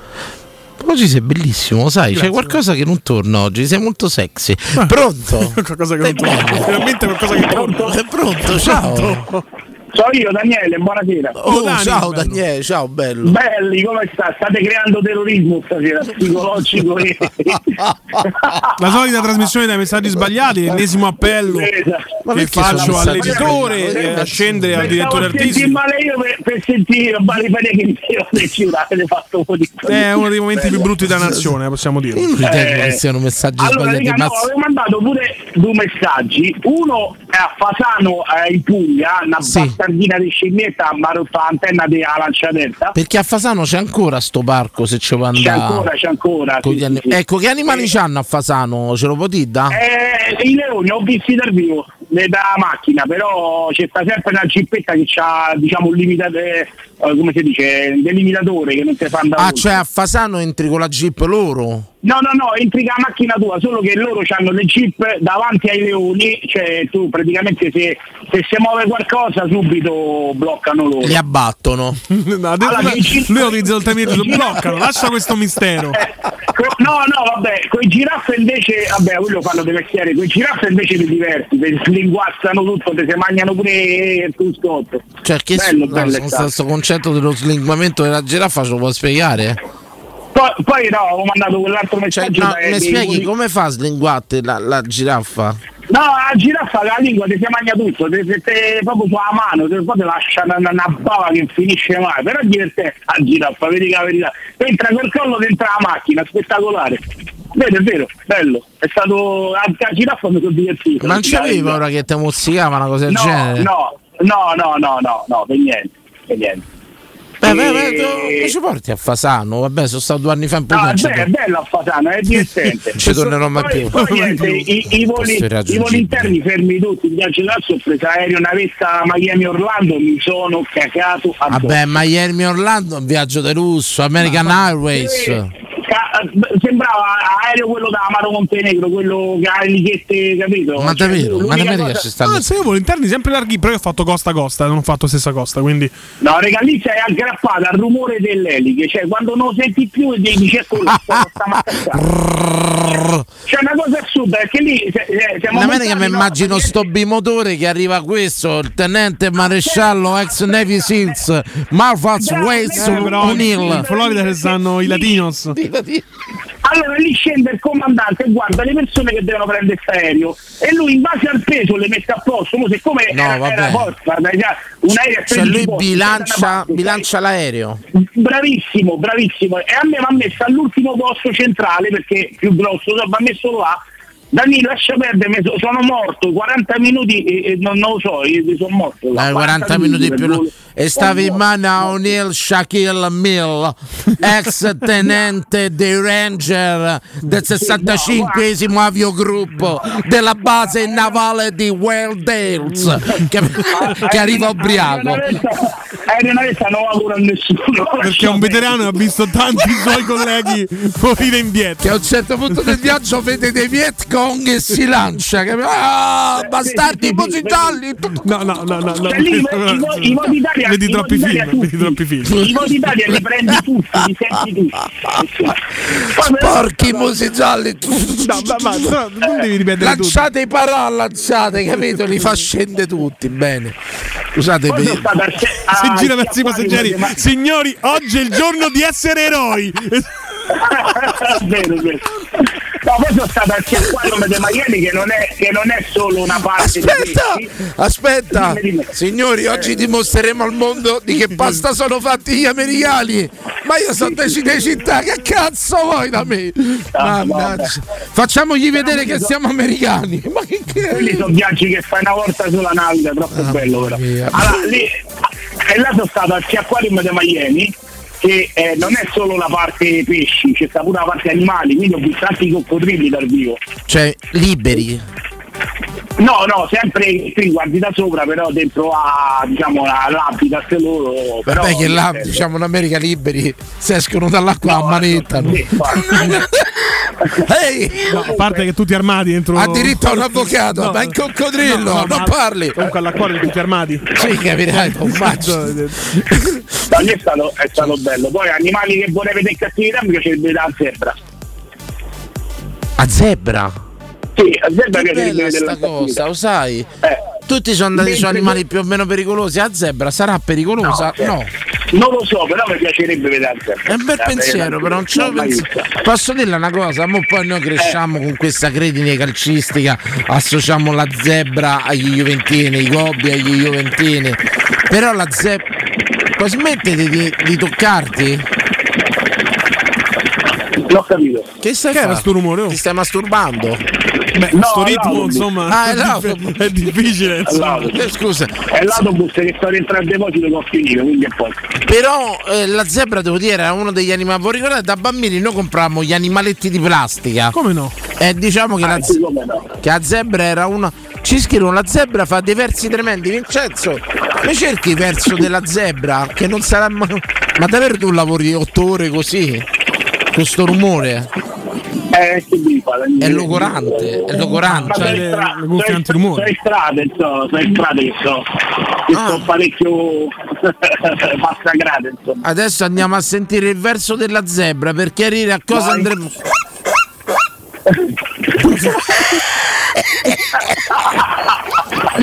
Ci La No, zebra sarà due metri, due Cioè, metri fa sta roba. Peserà 3 tonnellate per serà. Ma questa è una zebra gaia secondo me. No, no, no. No. Non lo so, non lo so, però mi piacerebbe vederla. Poi un animale che non mai vedere è il serpente quello albino, quello velenoso là, quello. Mamma mia. Lo sai che a me con Quindi- Kill Bill mi è presa la fobia del, del, del mamba, Black Mamba. Eh beh, oh.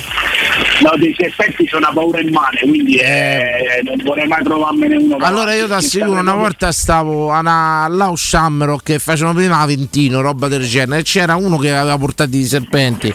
Mi mise uno di sti pitoncini, ma sarà stato un metro, mo mise intorno al braccio. Beh, regà, la, dimos- la sensazione di forza che, che c'aveva sto, sto, sto serpente. Se Eh, più piccolo, ti fa veramente impressione la presa che c'hanno, guarda.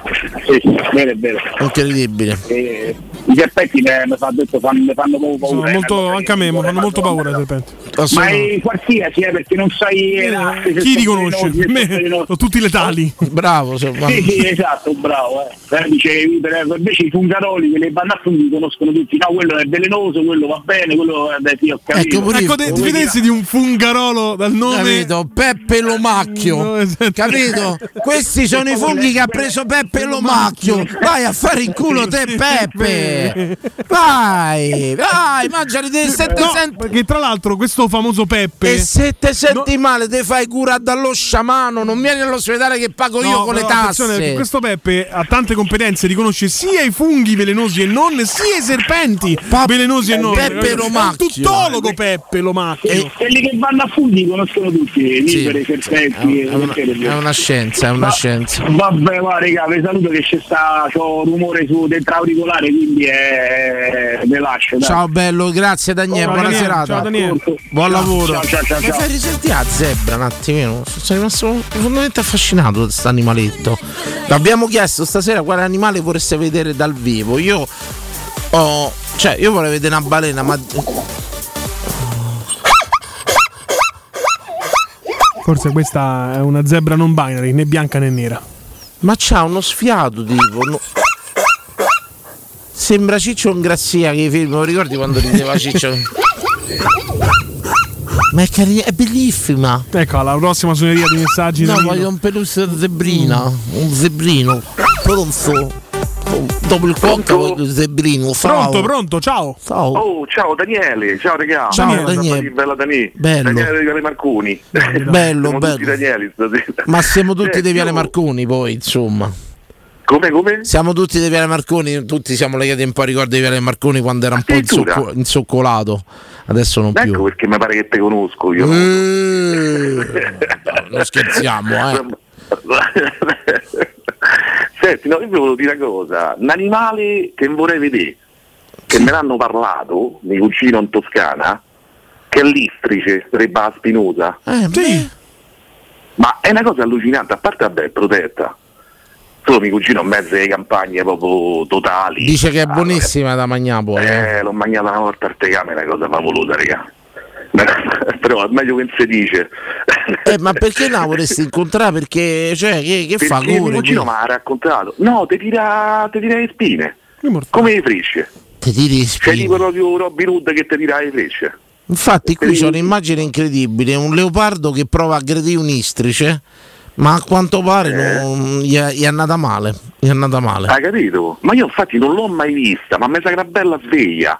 È tipo un riccio enorme, penso sia. E come si cucina? Scusa, ma il tegame come l'avevano fatta? sicuramente togli le spine. Tipo in umido, tipo, eh, tipo in umido, tipo Spezzatino. cinghiale. Ho capito. Tipo cinghiale. Sembra un topolone però. Eh, zio, però è tanta roba, raga. Ma hanno detto cing- tutti. Sabbia cinghiale, ma è molto delicato, sai, poi per il magnaio. Io ero quello che aveva l'interbavaglino Sì, allora, ah, bravo, bravo, ne approfitto Daniele perché de- il nostro ristorante AB Trattoria, sponsor unico e ufficiale della trasmissione 22 e 24, un saluto Andrea, sono in produzione, sono quasi finiti. Adesso quando c'è la prima pausa del campionato faremo un eventino dove io e Emanuele Sabatino serviremo ai tavoli. Bello, bello. Saremo i, camer- i camerieri della serata e a tutti i partecipanti verrà regalato insomma eh, il bavaglino, oltre La logicamente storia che facemmo. Logicamente Ah, molto bello questa cosa, però qualcosa del tuo processo è andato storto. Allora- Di solito gli speaker con lo sponsor mangiano gratis, noi serviamo i tavoli. No, e aggiungo Molto bello, molto bello, Sentite, molto umile, molto bello. Ci sono. sarà ci una sto. serata a prezzo fisso, sentite. E poi il ricavato, parte del ricavato del lavoro mio e di Sabatino come camerieri verrà dato in beneficenza. A Sabatino e Fiorano. No, no, no, in no, beneficenza no, innamorisci proprio che è una bellezza stavolta. E insomma, così faremo una grande serata. Cercherò e farò del tutto che la serata sia dedicata a Gefferino. La portiamo, portiamo Gefferino al ristorante e faremo insomma una serata per Gefferino. Come la vedi, Bello, Sabatino? bello, bello, Me la promuovi? Faremo un Jeffer Day. Tutola, quindi ti faccio sapere se famo sta serata.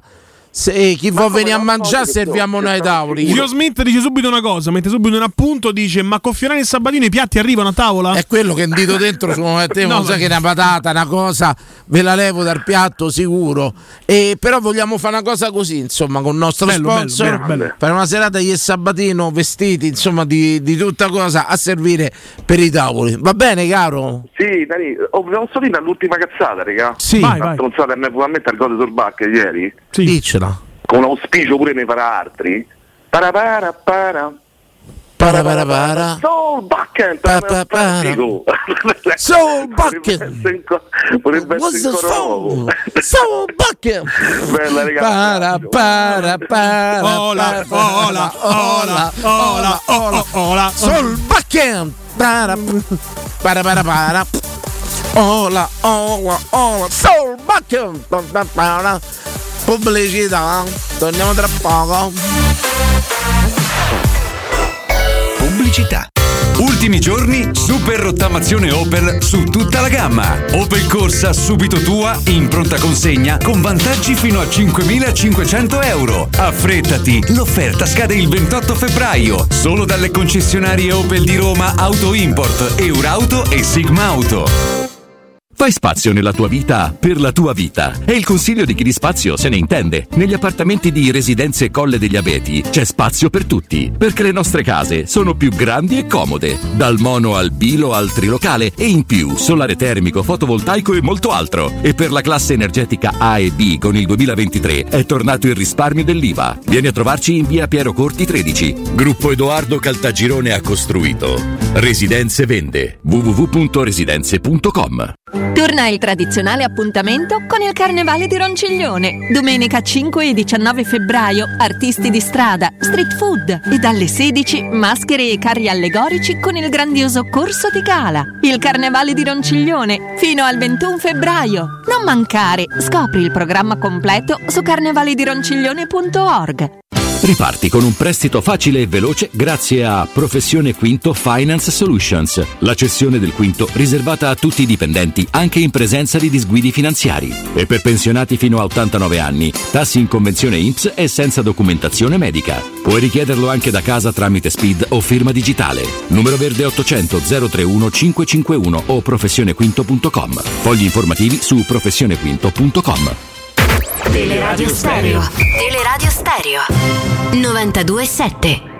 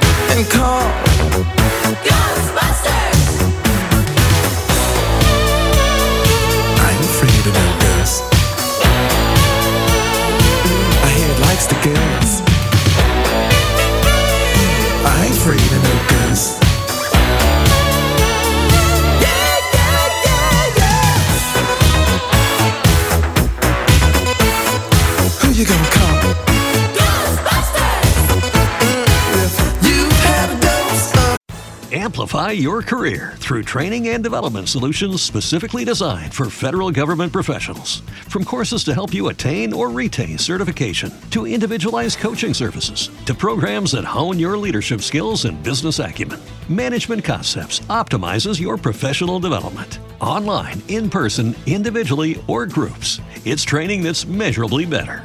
Learn more at managementconcepts.com. That's managementconcepts.com.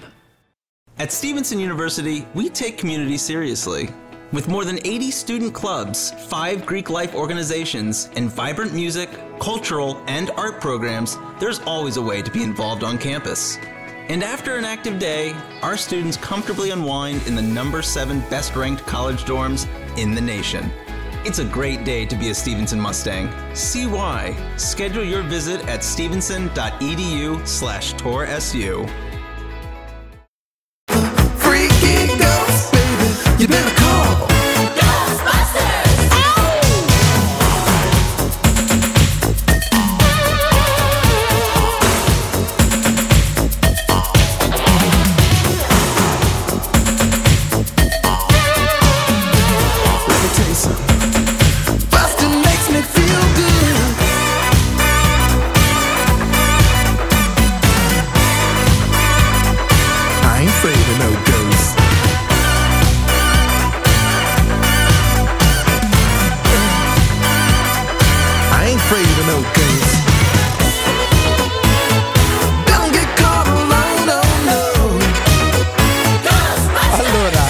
Leggo un messaggio. Who you gonna call? Chi chiamerai? Fiorani! Soul Bucken! Mi scrive l'amico Mirko che saluto. Non lavorate all'ama, altrimenti paghere- preghereste Dio di non incontrare mai una sorca di discarica. Un bacio, un bacio Mirko, ciao carissimo. Tanto un saluto a Serena Alessandro che ci stanno guardando. Ciao ragazzi, soprattutto Serena. Ciao, bella. Ciao Giona. Ma non hai capito, Serena Alessandro, Alessandro sarà ragazzo, no? Ah, Come sì? ti permetti? Pensavo il bambino, il figlio. No, no. Ciao Serena, ciao Alessandro. A proposito, mi devi dare degli adesivi perché ieri Alessandro Ricchio dallo stadio mi ha mandato un vocale di una ragazza che lei e il suo compagno vogliono gli adesivi. Andiamo. Ma non c'è più? Io ho finito. Li devi far farlo. Pronto? Pronto? Pronto? Sì, ciao. Domani tipo. Ciao Valerio, mazza tutta quella di Ghostbuster mi sono sentito. No, pare poco, Valerio. A sti, a sti- a sti prezzi. Eh dai, eh, Cioè, no, tu non hai detto mia. Soul Backen, non ti è venuto spontaneo. Bello, eh, ma infatti pare un fantasma, non è so bianca allampanato. Ma Io voglio dire una cosa, però, io voglio difendere fortemente il mio fonico Vincenzo Canzonieri. Vi subite quelle musichette orrende di compagnie telefoniche quando state in attesa, qualsiasi cosa. Per chiamate le radio stereo vi fanno sentire buona musica, anche insomma, con, e vi lamentate, cani. No, bella, bella Ghostbuster ci stava tutta. dai, Carissimo, benvenuto e ben trovato.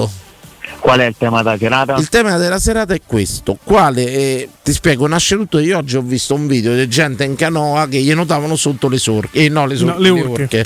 Non l'ho fatto apposta, giuro. Chiedo Eh, lo scusa. immagino. Gli notavano sotto delle orche e tutto quanto. Io ho detto, ma manco se mi dà i sordi.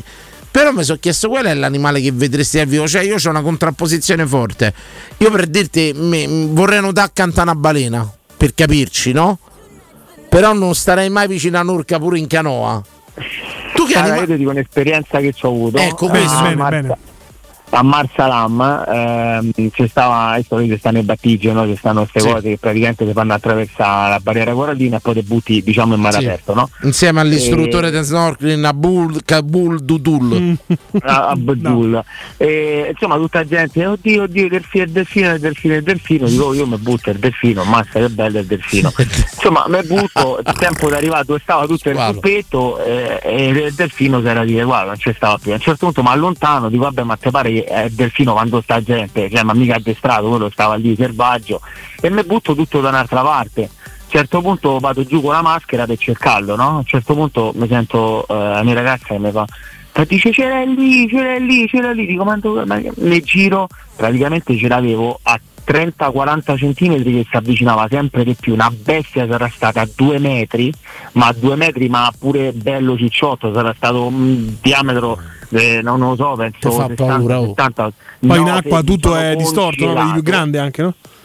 No, no, eh, beh, considera era proprio gigante e praticamente che succede? Mi arriva a 20 cm davanti alla maschera, proprio col, col muso così e poi comincia ad andare giù. Che per, no- cioè, per me diciamo era velocissimo, per lui era stato piano. Cioè, vanno giù in pratica prima dalla maschera è sceso sul petto, piano piano scendeva. Eh, è bravo, io mi sono visto a un certo punto tipo la coda davanti, la coda che era praticamente eh, mm, tre teste mia, solamente la coda. Cioè, il racconto E io nostro sono- ascoltatore ha fatto un 69 in acqua col delfino, incredibile. Bravo. ma io, co- io congelato, poi io vedo su Instagram questi qua A me ma te fa paura, oh. balene, ste- no, a me il delfino mi ha congelato, pure perché poi tu non lo sai, cioè, mica sta a parlare che c'è sta l'addestratore che gli dice cose. Ma se quello ma che che ne si sa fa. come reagisce? E beh, ti fa sta cosa, poi se ne va. Eh, mi fa sta cosa e va giù nel profondo proprio, no? Giù che a un certo punto non lo vedi più perché quello era parallelo a, Incredibile. alla barriera corallina. Ma se fatto- morivi si vede che era Ti ha delfino. fatto una foto la tua ragazza? Qualcosa? Eh no, ma te parlo di 11 anni fa, Servono 12 a anni cazzo. fa. Eh no, no. e Delfino se n'è andato no. perché c'era lei. Se c'era lei, Lei avevate- detto occhio, avevate fatto sei in pericolo, ma ce l'hai lì, tipo stronzo, ma che non lo vedi? Poteva essere Eh, qualsiasi cosa. ma poi io mi sono girato, a- a- mi sono girato tutto e mi sono trovato davanti che mi stava venire addosso, ma piano piano piano piano. Ma piano proprio, ma tipo rallentatore. Io mi sono andato giù, adesso quando stai su con la maschera eh, vedevo tipo solo Cioè, io oggettivamente vi voglio bene, ma famo finta testa ossia e te trovi in delfino davanti, io collasso, raga. No, no, a me mi si è girato proprio, io mi sono proprio pietrificato. Sono riuscito razionalmente a abbassare la testa per, per- per abbassare la maschera per vedere sott'acqua e me lo so visto proprio tutto questo muso che mi veniva incontro. Ma tu pensi a quello che mi- dà una tramba così per giocare? Ma che se ma, ma poi calcola che io oh, ma stavo- sentito che era Ah, un urso? Ma che se io stavo a un- metro, un metro e mezzo dalla barriera corallina, con le onde pure che un po' diciamo te, te tieni a galla, eh, però considera la barriera Certo, corallina mi là dove sta il delfino sta squalo, tu ti rendi conto quello che hai fatto, se poi mi chiama l'ambasciata che ti ha mozzicato lo squalo, abbi pazienza, ma tu vai al pronto soccorso, vai al Sam Abdul Halar de Marsalam. Al policlinico, Capito? Sam Vai, Abdul. ecco, vai al policlinico de Marsalam, non ti riporto in Italia, lo sai. No, vabbè, ma c'avevo 20, 22 anni, 23 anni, lì in bar pensavo. Non faccio tuffate male. mai, mai, mai, mai, mai. Daniele, è una super storia questa però, eh. Bella storia questa però de- de- del film. Forse è la più bella della serata, lo sai Daniele? Sì. Ci abbiamo avuto Bello, leoni, però. cose varie e tutto quanto. Io ti abbraccio. Senti, la tua ragazza di 11 anni fa, che fine ha fatto? È stata mangiata uno squalo? È diventata, no, è diventata mia moglie, pensa un po'. Ah. Mannaggia. Caro, facci un assunzao, grazie. Assunzao. E l'avete capito bene, vi abbiamo chiesto quale animale avete visto dal vivo o vorreste vedere. Mi leggi qualche Twitch, qualcosa? Beh, Siamo son- qua, le dirette le teniamo ancora aperte eh, per chi vuole intervenire, farci anche un po' rifiatare, insomma, via. Vanno a rompere le scatole anche i delfini, ma statevene a coccia de morto d'estate. Ma e poi vedi quello che ci ha detto Daniele, che è pure un animale grosso, cioè uno si immagina, sai il delfino mi immagino un po' così, no? Nel mio ideale il delfino è così, è tipo il peluche che vendono da Ikea, no? Invece questi due quinta, mo capisco perché i giapponesi si mangiano. E il delfino fa 69 altro che... Zio Smith in campagna, dove vivo, ci sono le vipere. Si va col bastone e gli scarponi e il siero antivipera. Addirittura. Bastone e il siero antivipera. Mamma mia.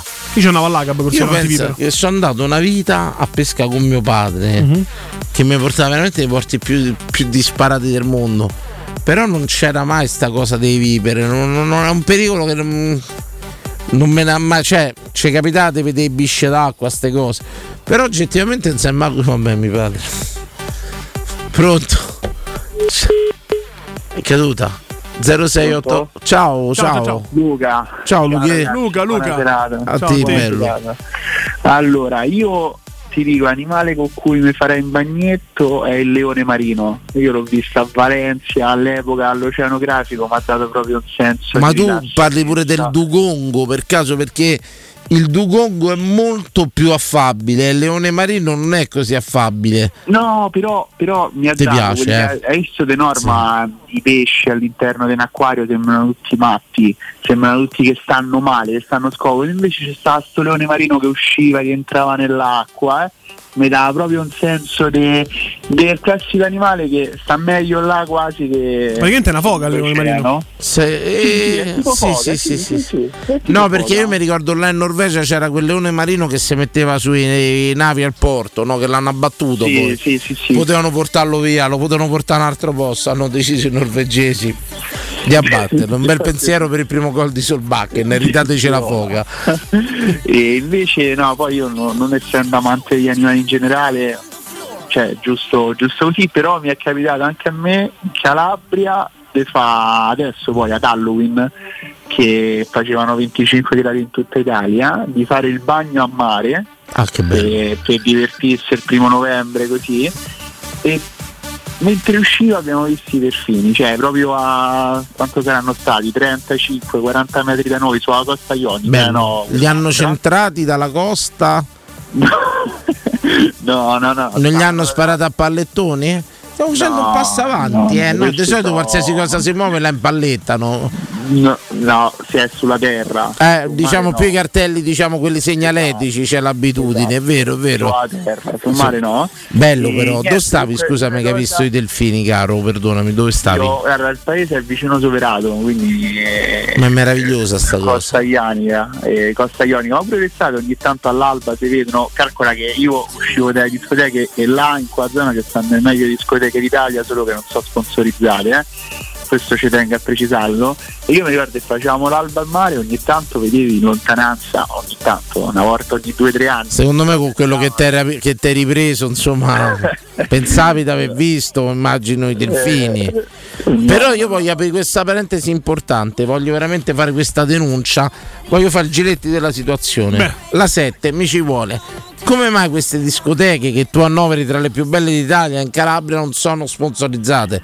Qual è la magagna? Facciamo anche radio d'inchiesta, vai. E per me è la magagna sui calabresi che non ci sanno fare, non, non sanno sponsorizzare quello che hanno di bello. Io ci vado da sempre, quindi conosco, conosco gente, conosco proprio anche il calabrese tipico che non è una persona malleabile come può essere No, no, so, c'è Orfonico ecco, che, napoletano. c'è Orfonico che è della Meazza Terme, parla gesti da 12 anni. È Eh, difficile che- che fa una eh, frase la. Mezia, quindi là capisce, io sto là vicino a mezz'ora da- dalla Mezzia e Sì. quella è la testa che non riescono a, a sponsorizzare una bellezza immensa. Però io ti devo eh. fare una domanda. Una domanda, eh. Io non. eh, Sono mandato in vacanza in Calabria, non ci andrò mai. Vabbè, assolutamente. puoi escluderlo però, dai. O posso escluderlo? Le, le vie della vita sono infinite. dai. Benissimo, tanto bella Rimini. E, mm, una cosa però te la chiedo.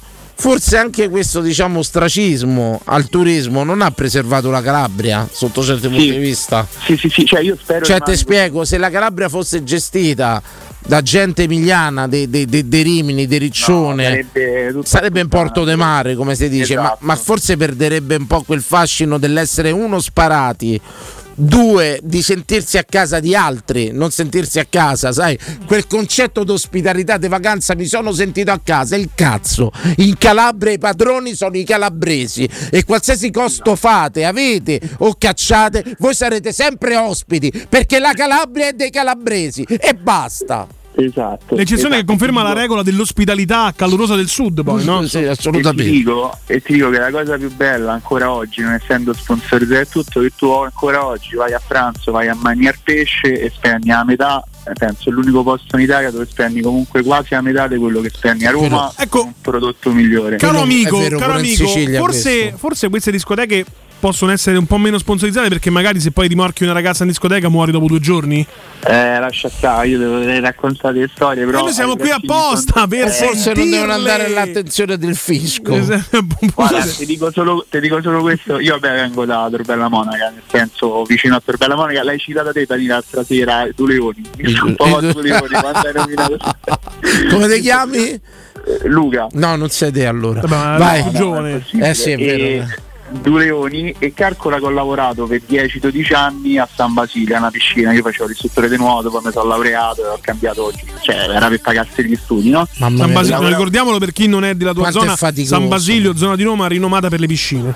Esatto, rinnovata per le piscine. Mi stavo e- dicendo quanto è fatica uno nuotare, guarda, che sport È uno faticoso. spettacolo però Dani. Sì, no, E- bello, bello per carità, però quanta fatica, Sì. quanta, quanto Cioè, quanti di sacrificio. noi hanno detto nella vita vado a farmi una vasca Bravo. a San Basilio?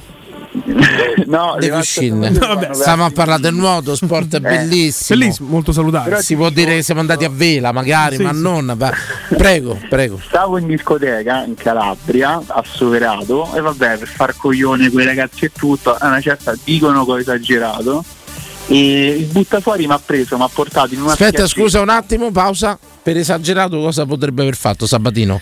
Beh, secondo me potrebbe aver fatto Calcola quello che oggi viene definito catcalling o quello che comunque viene definito magari No, no, molto meno. Guarda, ho aperto la porta del bagno maschile, c'era una ragazza al bagno femminile, ho richiuso la porta, poi ho detto "Oh, ma quando mi ricapita? Ho riaperto e ho fatto questa battuta, oh, mi raccomando falla tutta e ho richiuso. Quindi hai fatto una molestia sessuale a tutti gli effetti. Bene. Sì, va bene, cosa- portato Molto meno ha detto lui, eh. Molto Sentiamo, meno. se- ma- No, ma- prego, prego. Ma infatti, noi non sia- io non, non ritengo che un ragazzo come Oggi ho lui. fatto un corso sulla sicurezza bellissimo. Non siamo dei Lo trasgressori, dici siamo a- ignoranti. Ma lo sai che se dice una tua collega oggi si è particolarmente bella una molestia?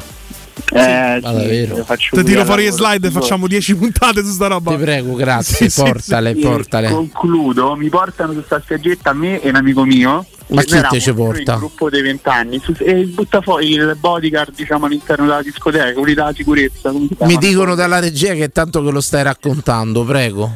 Eh, vanno là, mi portano sulla spiaggetta insieme a 40 di Cutro, mi pare, un paese di Cutro che mi cominciano a venire incontro. Ah, devi fare così, devi portare rispetto perché tu non sai co- come funziona, guarda, noi ti mettiamo paura. Io tipo non so cosa mi è scappato da capoccia e ho fatto, oh, a chi qui sono di Torbella Mona che lavora a San Basilio, a me non mi fa paura nessuno. Non sia mai successo, ma hanno cominciato a cercare eh, discoteca. Il giorno dopo sono venuti da spiaggia da me per capire chi ero. Lascia stare, poi per fortuna eh, Per capire chi eri, Eh, per capire. Per capire chi è, però vedi, là c'è tutto il background, Del rispetto, del rispetto. la mentalità di capire se potevamo menarti o no. Nel senso, non te meno subito. Prima no, capisco no, chi no. sei, Ma questo- se dopo te Questo meno. è un processo che fanno anche le grandi aziende, si chiama background verification. Bravissimo, Esatto. grazie Sabatino. Esatto. Però vedi la mentalità sana, sana, sana del sud. Verificare prima se è possibile picchiarlo. Se è possibile lo si picchia, se non è possibile, arrivederci e grazie. Là è così, ma poi tanto a te ti becco ogni tanto anche fuori lo stadio. Una volta Sabatino l'ho beccato il Monte Mario, che a me hanno dato i biglietti omaggio. Ah, di eh. certo a me Montemario non mi c'è becchi. No, io ho fatto pure la battuta a non so se si ricordi, ho fatto poi fatti i torti. Sì, mi ricordo, mi ricordo, mi ricordo Ti bene. Era Sì, più di te, penso Sì, sì, sì. che ti Allora, lo possiamo dire, insomma, era, stava venendo Roberta Petrelli che viene Esatto, ospite a- da Lamberto Giorgi, mi ha salutato e lui ha visto giustamente le fatti. Pensa, io a Montemario non mi non me- mi ricordo il perché, sono stato a Argo De Borini al derby. Come no? Ah, 2 a 1 per loro. Ha segnato, 12. ha segnato Borini, ho tirato una Marzo, birra tipo 20 metri giù. Ma, marzo, mi sa. ma non l'ho 12 marzo, fatto apposta, c'avevo sta birra a mano, segna Borini e, e famo con sta birra così, tipo un po' all'inglese. Sì. Capo, troppo. capo a 10 secondi ancora non stava a esultare, mi sono ritrovato intorno il mondo, così ho fatto gol. Oh, ma Dani, ma lo una cosa? Dani, ma la sai una cosa? Io sono abbonato, ero abbonato in sud centrale, mo so due o tre anni che sto in laterale, no? Lato stanno i rupi, sopra Sì, stanno i sì, rupi, sì, metto sì, là perché ho amici là, poi dopo è successo al derby del 2018 ho levato Eh, ma pure in Calabria, pure la Calabria è inciso, eh, diciamolo. Io sono andato, mi sono fatto regalare questi due biglietti, omaggio in Montemario, ho lasciato il mio abbonamento ad altre due persone, arrivo in Montemario top, mi chiedo, io sono Arturo 98, eh, non c'entravo. Non mi c'entrava nei ginocchia. Cioè ho pensato alla gente che spende una piotta, una piotta e Cioè, 50. tu come, come hai fatto? Dove sta de lato? No, tu non hai capito, io a una certa mi sono alzato, mi sono messo al lato c'è stata all'entrata quella sorta di bar privé, adesso non so Eh, bene mo- come si chiama. lo dici E a me. stavo in piedi, non c'entravo, eh. Dove mi metto? Io so- c'ho ancora le foto, io sono 1,98, capito? Cioè là coi Beh, però capisco pure però la re- reticenza dei calabresi nell'aggredirti subito. No, guarda, il Delenda dice in Posso Calabria... dire una cosa? Siete un popolo saggio, però Sì, veramente Cioè, vince. io sono romano, eh, ho una parte della famiglia mia che è calabrese, l'altra è milanese, però io sono romano. Vabbè, Eh, però l'altra sci- milanese è comunque calabrese seconda sci- generazione, voglio dire. Strana- ha prevalso- non ha esisto- pre- cioè, ha hai, mai prevalso più hai mai più visto un Brambilla? Poteva, dai, non- poteva dire, uè figa ragazzi, troviamo un accordo. Sì. A regamme dovete cagar cazzo so di Torbella Monaca. Il lavoro- Oh, siamo tutti calabresi. Lui che ha fatto? Sì. Mi dovete cagar cazzo so di Torbella Monaca. Eh, io, usci- io uscì da 17, da sempre, uscì da 17 Oh, del ci, ci scrive il Delenda in Calabria ti sgobbano per molto meno. Io una volta ho risposto male a un eh, vecchio che avrebbe voluto Milano come capitale e poi mi hanno detto che era tipo il boss di Santa Maria del Cedro, che salutiamo e abbracciamo, e sono dovuto scappare di notte. Vedi, vedi.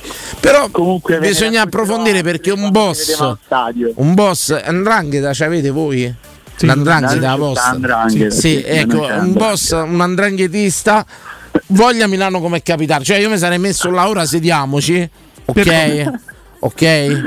È perché gli andranghetisti stanno tutti a Milano, sono tutti trasferiti in Italia. È bella, ma- bella, stiamo, stiamo- stiamo facendo un bel approfondimento, Eh, sì, un bel focus. Non siamo Andrea Purgatori, capito? Quindi, un bel focus. Io ti ringrazio, chiamaci più spesso, Daniele, anche Non perché siamo Roberto. Saviano. Guarda, io so quello della pistola che mi era capitato da Motus che ti avevo raccontato. Come no? Quello che ti hanno scambiato sempre là a Centocelle. A Torre Maura, a Via di Colombia. A Torre Maura a Via di Ah, Colombia. come no? Grande storia quello. Sì, sì. Io, io penso che è bello sentirti vivo, sei Sì, vivo per beh, miracolo. miracolo. Io posso dire, non, Eh, non ti puoi lamentare tutti la vita. dicono. La ragazza mia pure me lo dice sempre, non so come hai fatto a sopravvivere. Eh, ma qua botta in Calabria diciamo che è una bella botta, eh, raga, mettete là. Sì, Invece a 18 anni il ferro sulla testa Butti perché hanno ferro sbagliato sulla persona. Questa è leggera. leggera. C'è gente che è morta per molto meno, eh. Facci, Eh. facci un assunzao, caro. Assunzao, c'è un'altra diretta. Fino alla fine, proprio in stile Juventus. Fino alla fine. Pronto? Va belli, ciao Zanzara, ciao Daniletto. Oh, Wazzanza, andiamo. Belli, eh. tutto Mazza. bene, sì. Come no? Sì, Dopo sì, le avevamo fatto le comiche l'altra volta. Fa auguri a mio padre, stiamo già al ristorante. Sì, ma io sto a lavorare. Aspetta, ok, falli dopo auguri a mio padre. Sì, eh. dopo ho fatto auguri a tuo padre, ma perché ancora va in onda? Cioè, è stata una cosa. Non ho capito niente. Abbiamo fatto le barzellette proprio. Eh, comunque guarda, io mo perché stavo a sentire da animali, stavo a parlare, ho avuto la fortuna di girare tanto, ho avuto delle esperienze incredibili, guarda, io in Sudafrica ho fatto il bagno che balene e col Paschi Shark, che è lo squalo più grande del mondo, ma è inoffensivo, gigante. Come si chiama? Tarchi? Paschi Shark, squalo balena. Ah, lo squalo baleno conosco, è quello pinticchiato. Quello punticchiato, bravo, gigante, ma io non l'avevo visto, vedevo tutti che Ma ti hanno fatto far bagno con la balena, veramente? No, no, no, no, noi stavamo a fare surf e a ottobre lì a Città del Capo c'è sta il passaggio delle balene. Cioè, pieno di squali. Tu hai fatto surf in Sudafrica, è da matti. Sì, ma infatti è da Ma questo matti sarebbe lo squalo quello inoffensivo. Questo Questo, sì, è inoffensivo. Sì, non so manchi i denti, quello squa- mangia plankton. Lo squalo a anche- balena. Ma tu hai veramente Sì. fatto surf eh, in, in Sudafrica? Cioè uno dei paesi di squali in più. Australia. Sì, ma Sì, il sì. Sudafrica c'è i squali più incazzati al mondo. C'è il bianco. Che, il sì, bianco, beh, il tigre, in Sudafrica che volevi fare? Squalo bianco per forza. E comunque ne ho visti tanti. In Indonesia ho fatto il bagno che mante, incredibili, giganti. Mettono paura invece pure quelle se inoffensive. Mamma mia. Mamma mia. E senti, le balene le hai trovate, stai sul surf, che hai fatto? L'hai Abbiamo viste? visto il passaggio fuori, abbiamo visto il di fuori, sta proprio il passaggio quel periodo particolare, mi pare che ottobre-novembre, e poi danno, danno le scotate, esce fuori la pinna di dietro e ti dico è grossa quanto non lo so, è gigante.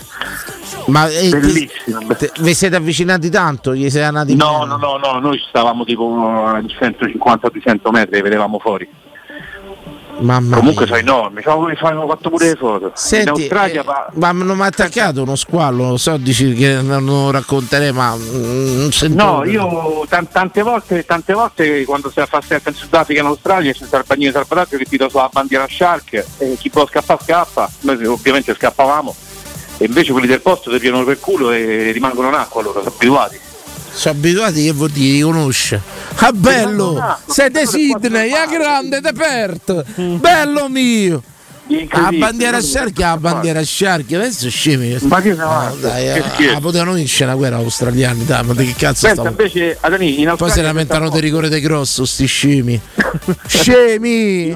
Prego. In Australia da lì c'è un posto vicino a Byron Bay, è una laguna, non infatti abbiamo dormito col camper per aspettare il giorno dopo, perché tutte le mattine alla stessa ora, tipo alle 8.11, 8.12 precise, entrano, da- entrano dentro questa laguna due delfini e vengono a mangiare, c'è la gente in fila con i pescetti che gli date a mangiare e, i- e i pescetti a sti due delfini.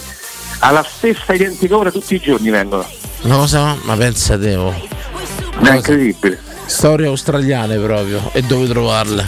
Mamma mia, Eh, comunque se fai in Aus- Posso dirti una cosa, in Australia, in Sudafrica per me è stato du- due tentati suicidi a Zanzà, sincero. Io adesso a- a- a- a età che ho adesso non ci andrei più, manco tutto tutto in acqua all'epoca. Poi cioè, a- a- Ah. lì. Lo vedi? Prima quella è pure in coscienza, 18-20 anni, vai. Madonna, ma non ci pensa io veramente mi dici in Australia, mettite con la ciambella a mollo. 5 No, minuti eh, io non mi ci siamo- metto. È da matti. Ma poi in Sudafrica da- sono proprio arrabbiati gli squali, proprio arrabbiati. Lo sa pure quando stanno in Somalia. Arrabbiatissimi in Somalia. Ma pure. guarda, stanno dappertutto. Eh, eh, Noi stanno i delfini, abbiamo visti quasi tutte le mattine quando andavamo qua a pesca fuori a Traina. I delfini li trovi sempre. Ma ti posso fare una domanda? Scusate, Sì. breve, era un minuto proprio di pesca. Come mai i delfini non vengono mai fregati all'amo? Parlo serio, nel senso sono felice di questa cosa. Ma può, ness- capitare, può, può capitare a Traina che tu becchi, può, può beccare un delfino. I delfini porelli oh, li prendono che i reti. Eh, dico però mi chiedo i trainisti che vanno a turni a cose, li- i pigliano quindi, capita che bocca, porello. Può capitare, io ho sentito storie che sono capitati. I, i squali sì. Per dire che No, a me mi piacerebbe, vanno- se io più un delfino mi ammazzo, cioè mi, mi dispiacerebbe troppo, fagli male. Sono bellissimi. Io so, pur, però stanno una marea, l'abbiamo visto. Proprio tanti tanti anni. Che bello, che bello, grazie Zanza, è sempre un piacere, suzzao. Suzzao. Suzzao, po, po, oh, raga. Eh, andiamolo. Signori, noi torniamo domani, eh. 22-24. Ci riciao, gente. A Saluta. domani, a domani, a domani. Saluta. Domani è giornata di Champions, eh? Ci stiamo, sì. Certo. Tanto non sai, vedevo, mi sono perso 12 anni di Champions. No, no, per dire. A te, a domani, ciao, ciao. Ciao, ciao, ciao.